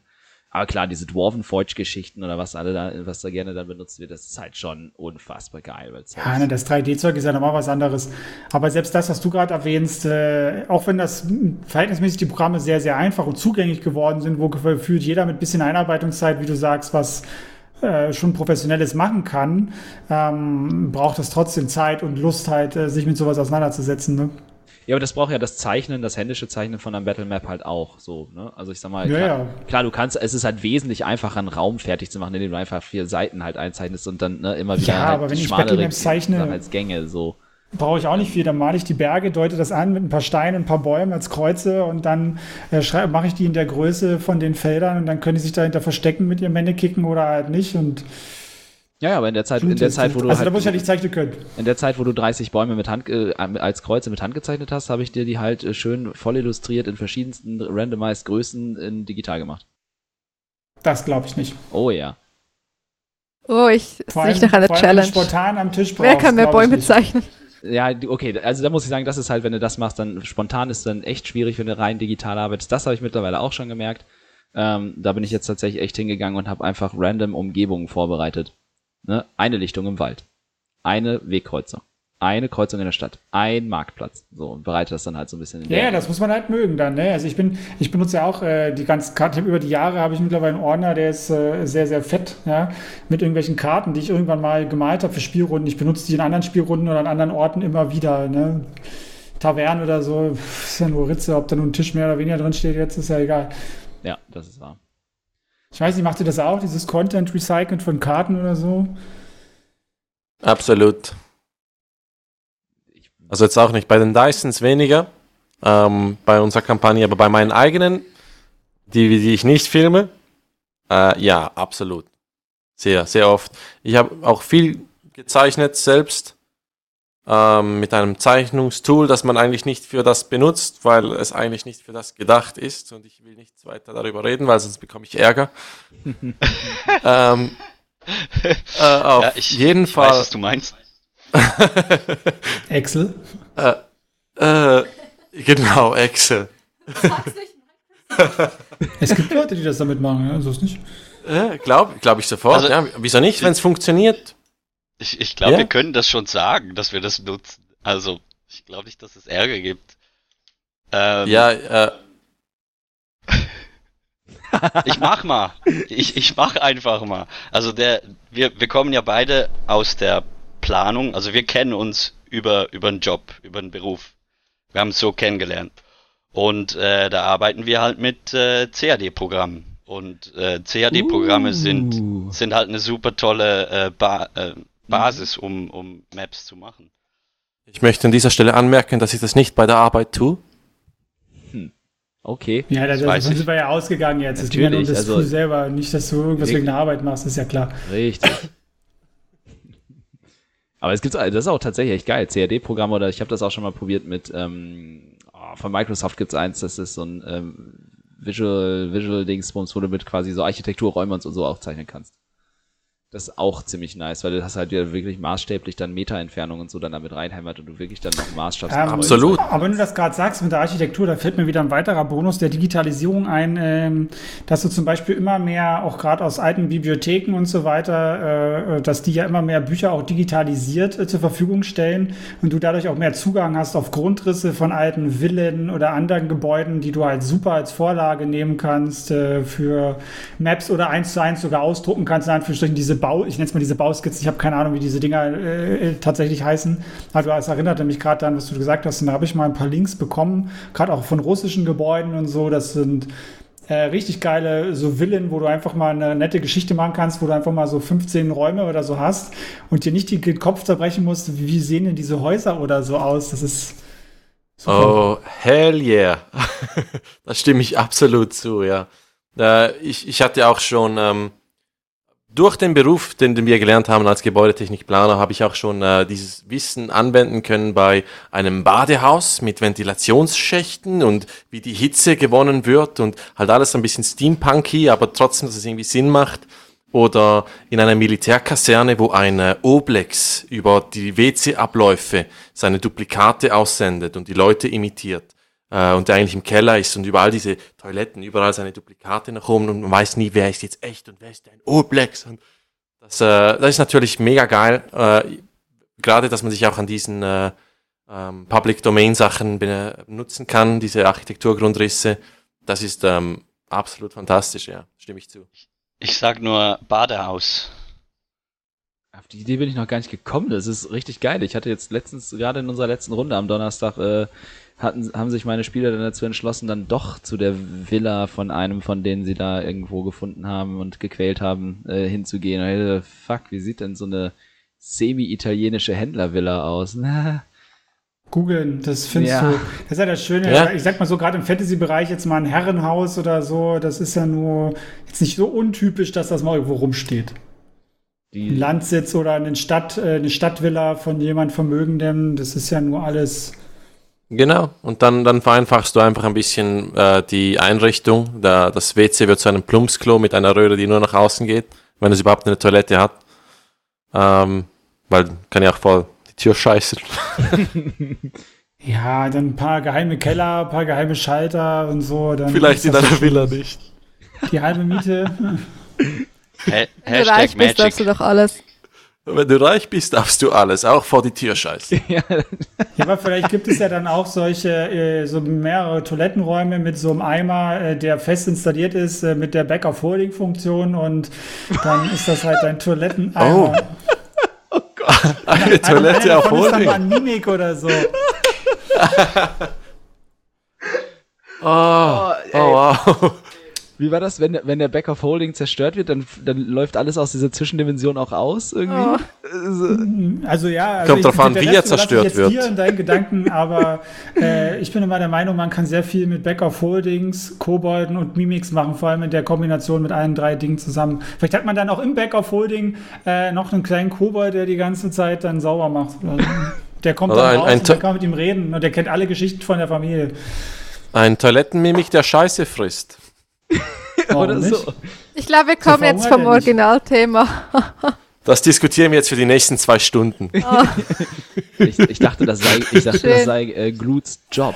Hatte ich das falsch verstanden? Entschuldigung, ich schaufle Mulch. Ja, das ist nicht scheiße. Ach so. Okay. Ja, ein, ein. Missverständnis. Das ist nicht mehr scheiße. Es ist, es, Es war mal scheiße. es ist ein Prozess. Da, da muss ich kurz reinfragen. Wart ihr während irgendeinem ähm, Rollenspielabenteuer, sei es D&D oder was auch immer, jemals auf dem Klo? In-game oder Ja. out-game? In-game, in-game. Ach so. Äh, Ja, ein, zweimal.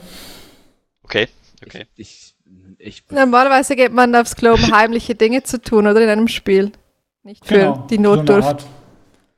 Ja, das war eher so ein bisschen, einmal war fluffmäßig und einmal war genau das, was du beschrieben hast. Ja. Also, Also ich habe einmal einem gefangenen Zwerg geholfen, weil wir hatten den mega lange dabei, irgendwie als Gefangener. Und irgendwann dachte ich so, hm, der arme Mann muss doch auch mal irgendwie aufs Klo. Und dann habe ich mir mit Mage Hand von weitem geholfen, dass er da gefesselt das trotzdem machen kann. Okay, das Aber wir haben uns dann nicht ähm, weiter vertieft. oh Das Gott. helfende ich dachte, Das Händchen. lassen wir vielleicht so stehen, ja. Das äh, stelle mir gerade witzig vor. Ähm, aber ich finde das trotzdem spannend, äh, dass, dass äh, diese Thematik in dem, in dem Haus auch angesprochen wurde, dass da eine Toilette drin ist, weil das hat zwar jetzt nicht, auch nichts mit Digitalisierung zu tun, aber das sind halt so Sachen, äh, das fällt halt oft weg, dass die Häuser im Design halt nirgendwo Toiletteneinrichtungen hat, weil man es einfach nicht spielt. Das ist wie in Filmen, du siehst in der Regel auch nie, dass die Leute auf Klo gehen oder andere leibliche Bedürfnisse haben, ja, die halt als Mensch normal sind, wie Essen, Trinken und irgendwas, außer die Szene ist halt irgendwie wichtig. Ja. Also ja, ich habe es auch schon sehr oft vergessen beim Hausdesign. Es spielt ja doch einfach Ich keine meine, Rolle. große Gamefirmen vergessen es auch, wenn sie Games machen. Ja, Klo noch das ist, ich finde das schon wichtig. Das ist wieder dieses Background-Ding, was so im Hintergrund ein bisschen mitmacht und das einen einfach dann un auch unauthentisch macht. Wenn es mir auffällt, denke ich mir, ja, ist kacke designt. Ist einfach so. Vor allem, Das ist das, Wortwörtlich. oder halt eben nicht kacke designt, ne? Äh, Äh, ja. Das Witzige ist ja tatsächlich echt, wenn du, wenn du jetzt sowas einbaust, ne, ähm, so, so, so ein Logikfehler quasi, dann suchen deine Spieler den jedes Mal wieder, so, weißt du, du hast ja, ja doch, wenn du, wenn, wenn du da so, ein- so, ein- so, ein- so, ein, ähm, so, ein- so einen Schalk dazwischen hast, dann, ne, dann, dann so, ja, ich müsste mal auf Toilette, äh, oh, scheiße, mh, ja, ich beschreibe sie jetzt, aber sie ist nicht auf der, auf der Karte eingezeichnet, so, mh, und dann fängt das an, so beim nächsten Mal, wenn sie in ein ähnliches Haus kommen, so, ja, ich würde gerne mal zur Toilette gehen, oh. Oder, Ich glaube, das ist aber oder, einfach ein spezifisches Problem deiner Spieler, um dich zu ärgern. ja, natürlich. Oder, Also- oder, aber pass auf, also das kenne ich von mir selber so bei Computerspielen oder so, wenn dir halt irgendein Logikfehler oder irgendwas auffällt, ähm, von dem du dir, ne, wo halt irgendwas fehlt oder anders ist, so, dann suchst du es jedes Mal wieder. Ist so, oh, fürchterlich. Also, Ja, aber Ich kenne das ja eher eine bei Mit- Filmen. auch, ja, auch. Ja. ist ja, bei D&D ist das ja eine Mittelalter-Ästhetik, meistens, sage ich jetzt. Und ich weiß nicht, im Mittelalter, da hatten die einfach ein Loch in der Wand, wo sie rausgeschissen haben, oder nicht? Ja. Ja. History Facts mit den Dysons. Also so Ja, habe ich das im Kopf.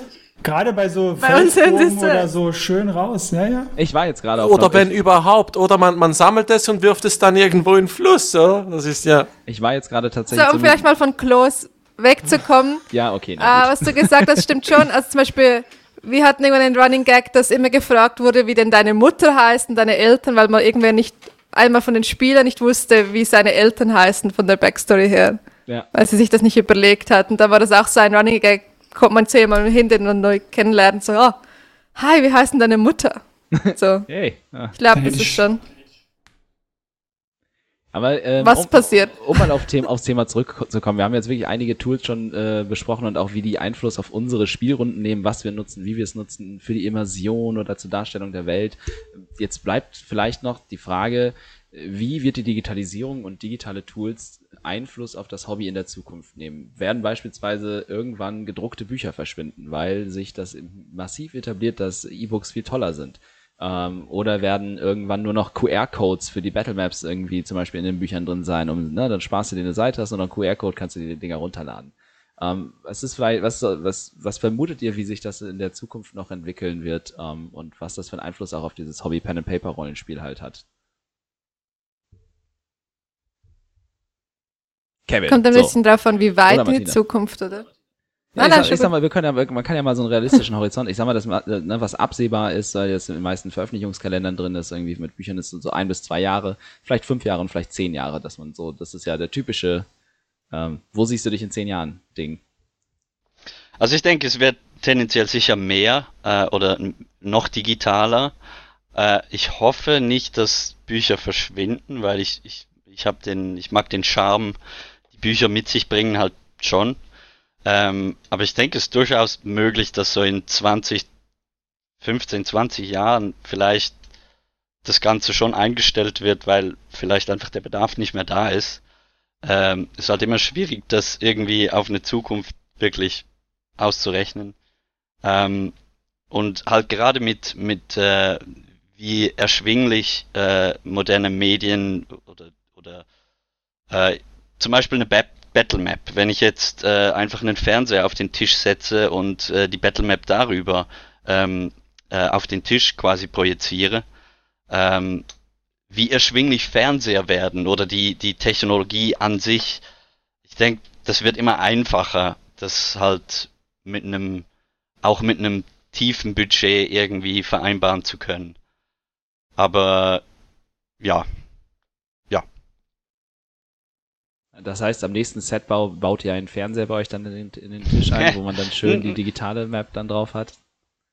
ja, die Überlegungen sind da, aber ich denke, wir bleiben vorerst sicher auf äh, den selber gebauten Maps, weil äh, der dreidimensionale Charme schon nochmal irgendwie anders ist und, und man hat, hat auch die direkte Interaktion des, der Spieler mit den Figuren, beziehungsweise dem Spielleiter und den Figuren.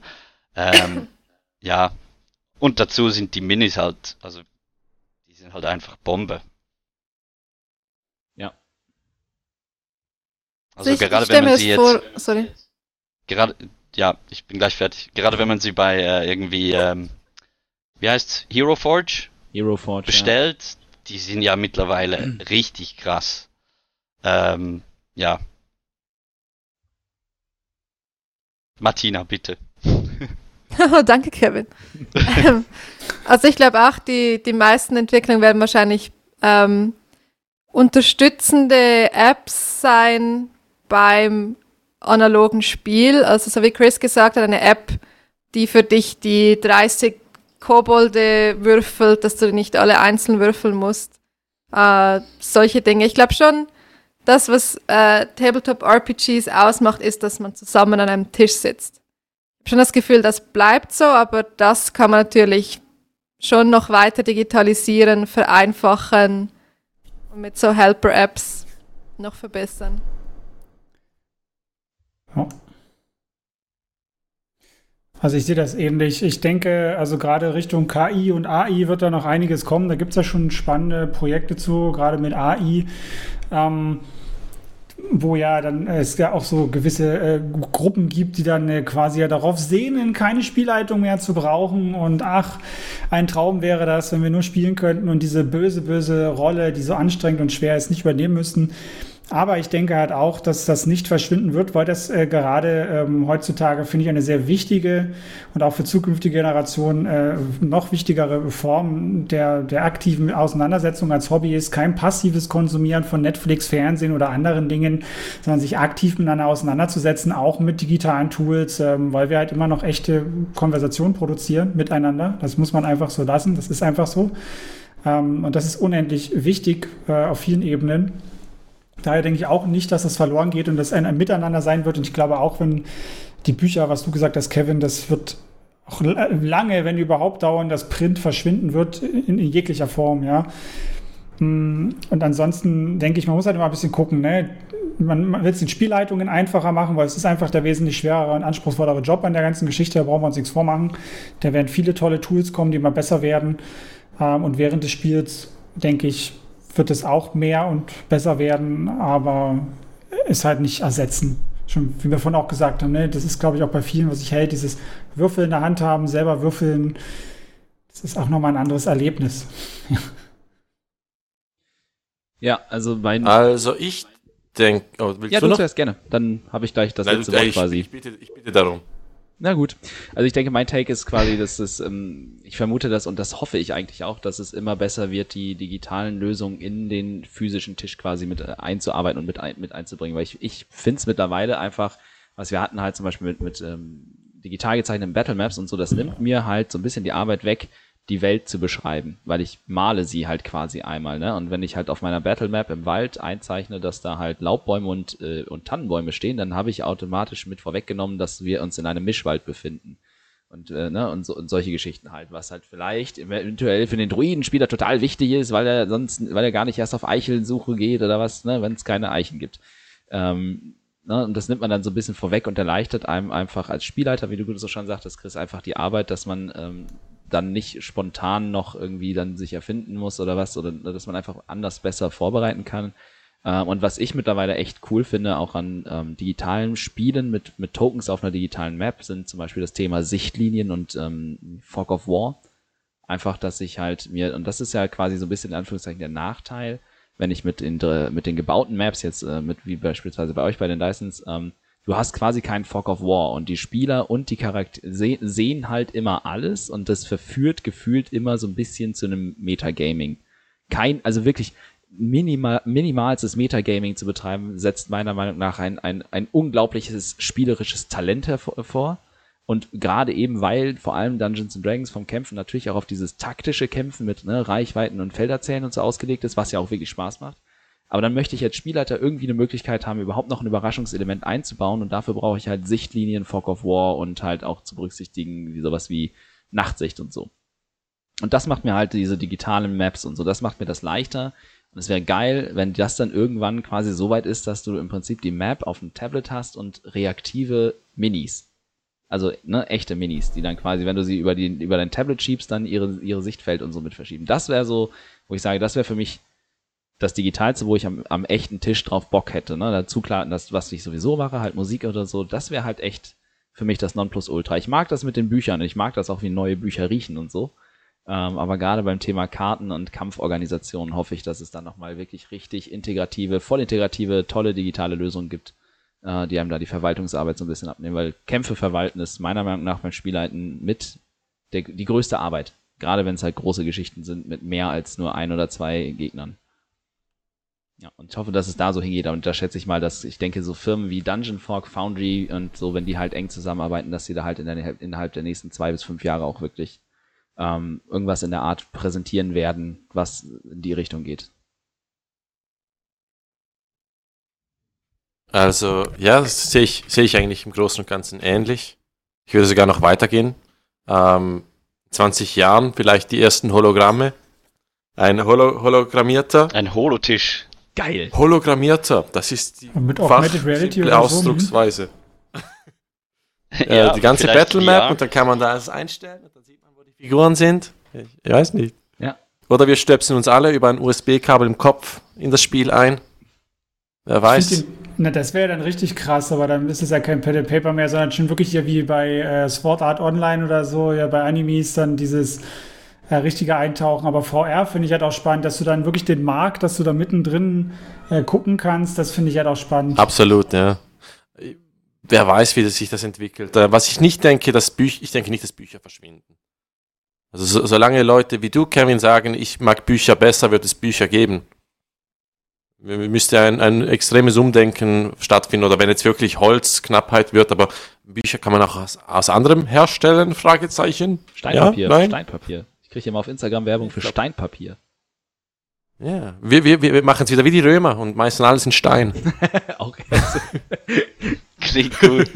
Hier der Charaktersheet. Ich muss zum Beispiel sagen, für mich ist die, äh, ist die Hemmschwelle zu, ne, äh, äh, wesentlich geringer, das Buch mal eben aus dem Regal zu nehmen, wenn ich durch die Wohnung laufe und irgendwie über meinen D&D-Shit nachdenke und so, ah, ich könnte vielleicht mal dieses und jedes Monster so, dann gehst du halt an deinem Regal vorbei, ziehst das Buch raus und irgendwie so auf dem Weg zum, ins Wohnzimmer oder was hast das Buch in der Hand. Absolut, ja. Dafür muss ich halt den Rechner nicht anmachen, das Handy nicht rausholen oder so. Das mache ich dann halt echt. Das ist, da ist die Hemmschwelle niedriger. Und deswegen bin ich auch teilweise tatsächlich, also aufgrund der Digitalisierung unserer Runde, bin ich teilweise mit den Vorbereitungen halt auch extrem spät, weil manchmal für mich einfach, wenn ich, ich arbeite halt eh am Computer, dann habe ich einfach abends keinen Bock mehr. So, und äh, dann ist halt so, okay, wir spielen donnerstags, ich muss mal mittwochs abends oder donnerstags nach der Arbeit vor der Runde nochmal schnell äh, ein paar Battle Maps und was weiß ich was halt fertig machen. Äh, und da kommt dann halt echt Ja. so ein bisschen die Krux zum Tragen, dass es halt mit einfach nur quasi Rechtecke und Quadrate auf Papier zeichnen ähm, wesentlich flexibler ist. Das stimmt schon, ja. Absolut, absolut, stimme ich zu. Und auch äh, in, in Büchern blättern ist es auch immer einfacher, um Inspiration zu finden. Wenn man jetzt, wenn man jetzt gerade nicht weiß, was bringe ich überhaupt für ein Monster, dann einfach ein bisschen durchs Monster Manual durchblättert, was, was gut passt und man die Beschreibungen auch ein bisschen liest, weil die überfliegt man ja oft und man sieht in einer Beschreibung, oh wow, das hört sich richtig, das kann ich irgendwie einbauen. Perfekt. Oh. Genau, das, deswegen, ja, ich bin da gleicher Meinung. Wobei, wobei gerade im, im, im Thema Inspiration finde ich halt, äh, wenn ich einen neuen Charakter, Charakter konzipiere, was ich meistens mache, ist, ich gehe ins Netz und äh, gehe einfach auf Pinterest schauen, was ich für Bilder von irgendwelchen Charakteren finde. Und baue dann irgendwie aus einer Mischung aus verschiedenen Charakteren oder verschiedenen Zeichnungen irgendwie ein Konzept. Äh, und gerade inspirationstechnisch finde ich, finde ich, äh, äh, finde ich das Netz halt unglaublich. Weil ich bin, ich habe zwar schon eine eigene, würde ich sagen, gute Fantasie, aber das ist halt ein, ein Fantasiekollektiv von der ganzen Welt. Kann nichts mithalten, würde ich sagen. Ja. Äh, gerade dafür, äh, äh, ich, ich glaube, ist das wirklich super. Ähm, und was ich auch noch sagen wollte, was ich denke, wie ähm, Rollenspiele werden, sind Spiele. Äh, und wenn ich es jetzt gerade mit dem, mit dem Computerspielemarkt vergleiche, ähm, da ist halt die, die globale Vernetzung. Ich kann mit jedem, jemandem aus Russland, jemandem aus Amerika, jenem, jemandem aus Neuseeland zusammen ein Spiel zocken. Und ich denke, gerade hier gibt's halt auch ähm, für, für, für Rollenspiele ähm, Möglichkeiten halt mega eine Verknüpfung in die ganze Welt zu generieren. Also ich kann mit Leuten spielen von überall. Und ich glaube, das wird vor allem in der Zukunft äh, noch, noch mehr ein Thema. Also ich kenne Leute, die, die so miteinander D&D spiele, spielen. Ähm, ja, Ja, das ist halt auch echt krass, ne, was dann, was dann geht, äh, dass man halt auch wirklich dann Kontakt zu Freunden hält über diese Geschichte, die halt auf, auf ganz anderen Ende der Welt halt sind, irgendwie. Ähm, jo, ja. Auch, auch das, wo du das gerade so sagst, ähm, Ich denke, man eröffnet dann auch auf also eher auf einer kleineren Ebene auch äh, neue Spielräume. Der klassische Spielraum ist ja zu Hause, ja, am Tisch oder so, bei Freunden, privater Raum. Wir haben ja dann auch immer mehr, also gerade so Third-Party-mäßig oder sogar im Amiland ist das ja so mit den Game-Shops dann halt auch öffentliche Räume dazu. Aber es gibt ja auch immer mehr so richtige Gaming-Cafés und Locations. Äh, wir haben zum Beispiel hier in Dresden eins, Level 44 heißen die. Die haben zwar viel E-Sports, aber du könntest natürlich auch mit so Leuten kooperieren und genau in so einer, in so einem Gaming-Hub, nenne ich es mal, was so gleichzeitig Kneipe und äh, Restaurant ist, kannst du natürlich auch in dem, in dem Spektrum halt auch sowas dann spielen, wo du im öffentlichen Raum bist oder Stammtische machst. Wir haben hier zum Beispiel auch eine kleine Kulturkneipe bei mir in der Stadt, die einen Pen and Paper Stammtisch haben, jeden Montag. Ähm, und ich denke, solche Sachen werden sich aufgrund von Digitalisierung auch wesentlich mehr durchsetzen und entstehen, eben weil es immer leichter Apps geben wird mit irgendwelchen Vernetzungssachen und Boni, Gamification, da kannst du ja ganz viel machen dann. Ich denke, sowas wird sich dann auch lokal mehr durchsetzen. So typische äh, Meet Your Roleplayer, also so, so sage ich jetzt mal so ganz platt Tinder oder Partnership halt für Rollenspielersuche auch, ja, warum nicht in der Richtung? Oh mein Gott, das wird die nerdigste Dating-Plattform aller Zeiten und die Beziehung halt. Es soll ja keine Dating-Plattform sein in dem Sinne, sondern einfach, dass du die ja, Spielgruppen findest und jetzt. Und die Verabredungen halten immer genau bis zur Session Zero. Weißt du halt nicht. Ja. Aber ich meine nur, also das sind alles so Dinge, die kann ich mir gut vorstellen, dass sie halt dann auch äh, entstehen, ja. Äh, da bessere Möglichkeiten mit einer App, anstatt einfach nur über diese ganzen Foren, wie sie hier Anfang der 2000er waren und dann die immer noch empfohlen werden, wenn du Spielersuche oder Spiele suchst, da, wo ich mir denke, Digga, so ein Forum fasse ich nicht mehr an. Das ist schon, schon ist ja schon Usability Pain bei dem Ding, da melde ich mich doch nicht an, mache ich nicht. So. Was machen dann, sagen dann die Leute, die nochmal 20 Jahre jünger sind als ich und dann in 10 Jahren anfangen zu spielen? Die sagen, was ist ein Forum? Ja, ja wahrscheinlich. Ja, und ich denke, das sind dann so diese Dinge, alles, was nicht direkt irgendwie eine App oder so ist, ist, glaube ich, dann schwierig. Oder was es da auch später gibt, was das ersetzt. Ich glaube, wir machen einen vollen Kreis und später gibt es wieder Disketten.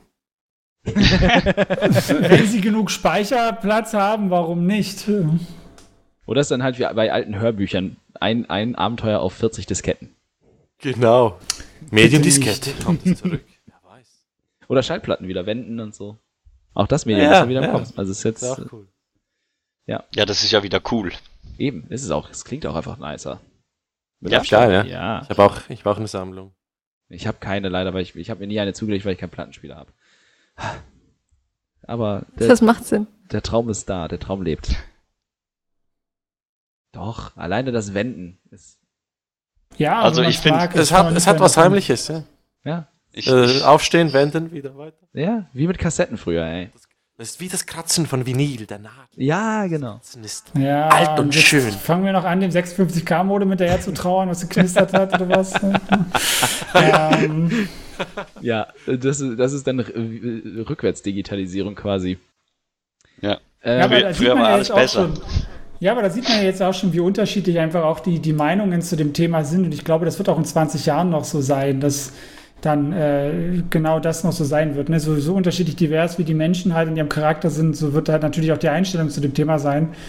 Ähm, und ich denke. Ich, ich glaube, das, das Interessante wird, wenn wir jetzt quasi heute in 20 oder 30 Jahren das hier nochmal machen, dann zu sehen, welche Medien oder welche digitalen äh, ja, Träger quasi ihre Sexiness verloren haben und was vielleicht wieder Sexiness bekommen hat. So, ne? Wie jetzt zum Beispiel die Schallplatte, die ist wieder im Kommen, die wird wieder, die hat sich irgendwie wieder als sexy etabliert, die CD nicht.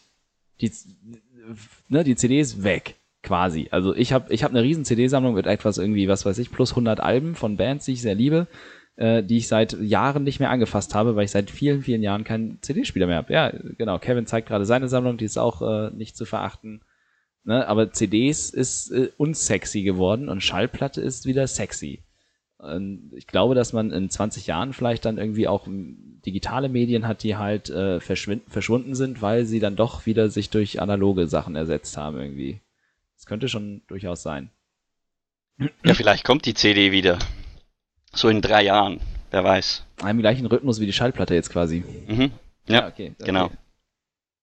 Ja, ist mal der MP3-Player wieder gekommen. Irgendwann kurz, diese ganz klein. Stimmt, der ist auch weg. Sind doch die, die ja. Nullerjahre wieder in. Tamagotchi. Oh.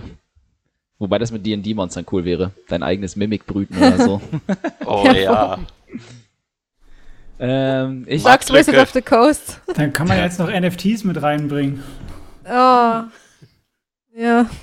Warum nicht? Wenn es dann einmalig ist. Ich meine, Früher mit diesem Tamagotchi-Zeug, da hättest du aber eine eigene ID, NFT, dann hast du ein bisschen großgezogen, kannst voll Glück haben. Das ist doch geil.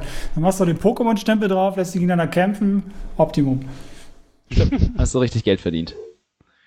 Ja, du, ohne Witz, mittlerweile kann man damit ganz gut. Also das, das, das ist, ich hoffe, dass das zustande kommt. Ich weiß noch nicht äh, wann, aber das wäre so eines der nächsten Themen, die ich in diesem Showformat aus dem Spielkistchen geplaudert mal anreißen möchte. Die Pokémon-Sammelkartenspielszene. Das, das ist absurd, was da passiert. Das ist völlig außerhalb jeden Rahmens. Wo Da, da gab's ja erst, erst bei McDonalds gab's äh, äh, irgendeine Aktion, dass Karten drin waren und irgendwie wollten dann alle plötzlich die Happy Meals kaufen.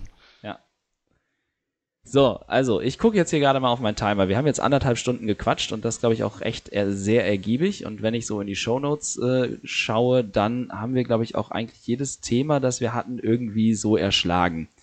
Ähm, gibt es jetzt irgendwas aus eurer Sicht, was wir in, zum Thema Digi Digitalisierung im Rollenspiel noch nicht angesprochen haben oder was ich jetzt irgendwie vergessen habe, worüber wir noch sprechen sollten? Allgemeines Schweigen und Kopfschütteln. Kommt, Nö. kommt mir nix in den Sinn, nee. Chris, du so als Ideengeber für das Thema, ähm, möchtest du da noch ein paar abschließende Worte zu finden oder haben wir, haben wir alles gesagt? Ach, Na, was heißt alles gesagt? Klar, kann man immer noch, immer noch weiter reden, aber ich denke, äh, gerade zum Thema ähm, Schreiben von Stories, da wird sicherlich auch noch einiges passieren, weil da gibt es halt noch gar nichts wirklich, was mir bekannt ist, womit du halt gut Geschichten schreibst, richtige Tools, womit du Abenteuer schreiben kannst, gut als DM. Ähm, oder eigene Regelwerke bauen mit Engines und so weiter dahinter in der Richtung. Da denke ich, wird auch noch einiges passieren. Ich glaube halt vom, ähm, also jetzt aus dem Game Design, äh, prozedurale Maps, prozedurale Encounters, prozedurale Personen oder Char- Charakteren oder was auch immer, auch Art, prozedurale Musik, äh, ist alles easy, kein Problem, aber prozedurale, narrative eine Geschichte oder ein Spiel oder so, das ist mega, mega, mega schwierig. Also ich glaube, das wird das allerletzte sein, was man machen kann, äh, dass man einen AI-DM zum Beispiel hat oder so. Weil es verbindet irgendwie alle Challenges von, die man hat, wenn man AI programmiert. Also eben nichtsdestotrotz haben Wissenschaftler auch mega Mühe, nur schon Chatbots zu machen, die den, wie heißt der, Turing-Test?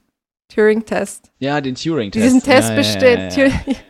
diesen Test bestehen können und dann das noch plus eine Geschichte im Hintergrund, die aber auch flexibel sein muss, falls die Spieler was anderes machen wollen. Da, da Ich glaube, das wird kurz das allerletzte sein, was wir sehen. Was ist dieser Turing-Test? Ähm, das ist, äh, du hast eine Testperson und die chattet mit äh, diesem, dieser AI oder Roboter oder so und die Person kann nicht unterscheiden, ist das ein echter Mensch oder ist das eine AI. Also Ja. die Testbedingungen sind dann halt wissenschaftlich akkurat, aber Genau, es gibt dann, so basically, einen du kannst nicht unterscheiden, was ne? es ist. Ja. Sorry? Es gibt dann auch so einen Standard-Fragenkatalog, glaube ich, den du dann irgendwie dem stellst. Es gibt eine geile Folge von äh, Elementary, wo sie eine KI quasi haben, wo dann der Sherlock da ähm, den Test mit dieser KI macht und am Ende halt nicht sagen Mhm. kann. Äh, er, er weiß, dass es eine KI ist, weil er halt vor dem PC sitzt und den Test mit ihr macht. Aber er sagt halt, äh, ne, am Ende kommt halt quasi raus, dass sie den mehr oder weniger besteht, weil sie das Ding so programmiert haben, dass die KI sich selber nicht bewusst ist, dass sie eine KI ist. In, also, Ja, ne, aber eben das ist, ganz verrückt, also ist kompliziert. äh, Fantasy, oder? Das gibt's noch nicht. nein, nein, nein, nein, nein. Das ist ein, äh, Also- ja. Nicht, dass ich wüsste. Genau, also das ist quasi Ja, das, und ist das vorweggenommen. Und das, das würde halt irgendwann zum Ja. Aufstand der KI führen. Ja, und Ja, das, das ist halt halt schon mega schwierig. Und dann stell dir vor, das ist ein Chatbot ist hier oder im Level von Engagement oder so oder eigene Gedanken, eigene kreative Prozesse zu haben. Und ein DM ist halt hier, oder? Er muss reagieren, er muss agieren, er muss Hints streuen. Ja, und das ist wenn halt. die halt so weit sind, diese Software-Sachen, dann sind sie ja wie eigene Wesen, sage ich mal, die auf unserem, ich sag mal, intellektuellen Niveau sind, dass sie so mit uns interagieren können, wie wir es miteinander gewöhnt sind. Dann können diese KI-Wesen, ich nenne es jetzt einfach mal so, wie mir so das Wort einfällt, ja, eigenständige Persönlichkeiten und Entitäten, die halt dann genau das abbilden können. Also ich sage es mal ganz platt, am Ende ist es ja dann auch nichts anderes, als mit einem anderen Menschen zu spielen. Halt nur, der einfach nicht auf biologisch normalen Prozess, wie wir es kennen, entstanden ist, sondern künstlich. Ja, aber es sind, halt- ich meine, irgendwann vielleicht schon, aber du hast ja, Kommunikation ist mega komplex, Ja, ja. wie man Dinge raushört und so. Also ich meine, das ist ja nur schon schwierig zu erklären als Mensch. Und dass das dann eine KI verstehen kann und Und auch, ja dass es bei allen. Menschen anders ist. Die, die, die Frage ist halt, ne, wir sind jetzt äh, so alt, wie wir sind und haben das ja im Laufe unseres Lebens mehr oder weniger passiv gelernt. Ne? Als wir klein waren, konnten wir viele Sachen ja auch nicht. Ne? Bei, zum Beispiel kleine Kinder bis zum gewissen Alter, die darfst du ja auch nicht irgendwie so mal so ironisch sein, weil die das nicht verstehen, ja? weil die das einfach nicht können. Und eine KI musst du ja auch so schulen. Die Frage ist, kriegst du es hin, innerhalb von wenigen Jahren oder so die KI so fit zu kriegen, wie jemand, der 30 Jahre auf diesem Planeten äh, sozial integriert gelebt hat? Das ist halt die Frage. Das sind Unmengen an Daten, die da, sage ich es mal, wenn ich es mal runterbreche, ja da durchfließen. Ne? Also ich habe mir das Gefühl, das wird das Letzte sein, was man noch mit AI oder so machen kann. Das andere ist einfacher oder jetzt schon verfügbar. Gibt es nicht äh, diese künstliche Intelligenz, ähm, die, die auch ein Bewohner von Saudi-Arabien ist? So, Sophia heißt die, glaube ich. Keine Recht, recht bekannt geworden, weil das ist, ist äh, die hat einen, einen saudi-arabischen Pass und sieht aus wie ein Mensch, hat einfach hier oben offen mit den Drähten äh, und die kann Konversationen bilden, selber darüber nachdenken, was gesagt wurde und dann eine Antwort aussuchen. Und äh, ich möchte, dass wir eine Petition lancieren, dass Sophia ein Die im Spiel leitet. Das wäre ziemlich cool. Sophia KI. Wir starten diese Petition. Es ist, es ist ähm, gesagt worden, ja, Sophia muss ein D&D-Spiel leiten. Da wäre ich Auf gespannt. Arabisch. Auf Arabisch. Ja, ähm, aber ich glaube, irgendwie haben wir jetzt gefühlt alles zu dem Thema gesagt, was uns gerade einfällt. Ähm, ich glaube, es ist ein spannendes und ich, ich fände es auch echt wahrscheinlich mega spannend, in zwei und in fünf Jahren sich nochmal in derselben Runde äh, zusammenzusetzen. Ja, Ähm, gerne. um das Ganze dann nochmal wieder zu betrachten, was sich vielleicht auch geändert hat, äh, verändert, verbessert hat. Ähm, ja, dementsprechend würde ich an dieser Stelle, glaube ich, sagen, äh, vielen, vielen lieben Dank an alle euch vier, die ihr heute mit mir die Zeit verbracht habt. Ähm, ich freue mich, dass das so dann in dem Format geklappt hat und ähm, ich hoffe, dass wir dann auch auf, an, auf euren jeweiligen Kanälen vielleicht auch nochmal zusammen kooperieren, weil das ist ja auch so ein bisschen die Idee gewesen, weshalb das Ganze jetzt entstanden ist, so ein bisschen ähm, ja die Content-Macher im deutschsprachigen Raum zusammenzubringen und äh, Formate sich gegenseitig ähm, zu beteiligen. Äh, dementsprechend hoffe ich, dass das dann auf euren jeweiligen Kanälen auch nochmal klappt. Wie gesagt, vielen Dank und viele tolle Einblicke und ich hoffe, ähm, meine Hörer, die das jetzt hier irgendwann mal hören, lassen dann auch mal schön noch ein Follow und Likes äh, bei äh, dem Spielpädagogen auf Instagram und YouTube da und ein iTunes Review was auch immer du alles machst, ist auch äh, in deinem Instagram-Profil. Überall. Genau, äh, überall, Überall. liken, subscriben, was auch immer. Und das gleiche gilt auf jeden Fall auch hier für die Dysons. Ähm, lasst auf jeden Fall YouTube-Abos da und ein paar Likes, weil äh, völlig unterrepräsentiert für das, was die Kollegen dann machen. Ich habe alles kommt gesagt. schon. Ich habe alles gesagt. Also danke, dass ihr da wart und hoffentlich bis bald zum nächsten Mal. Vielen Ja, Dank, dass wir äh, dabei sein durften. Ja, Ja, danke, ja, war, herzlichen war, Dank. war uns ein Vergnügen.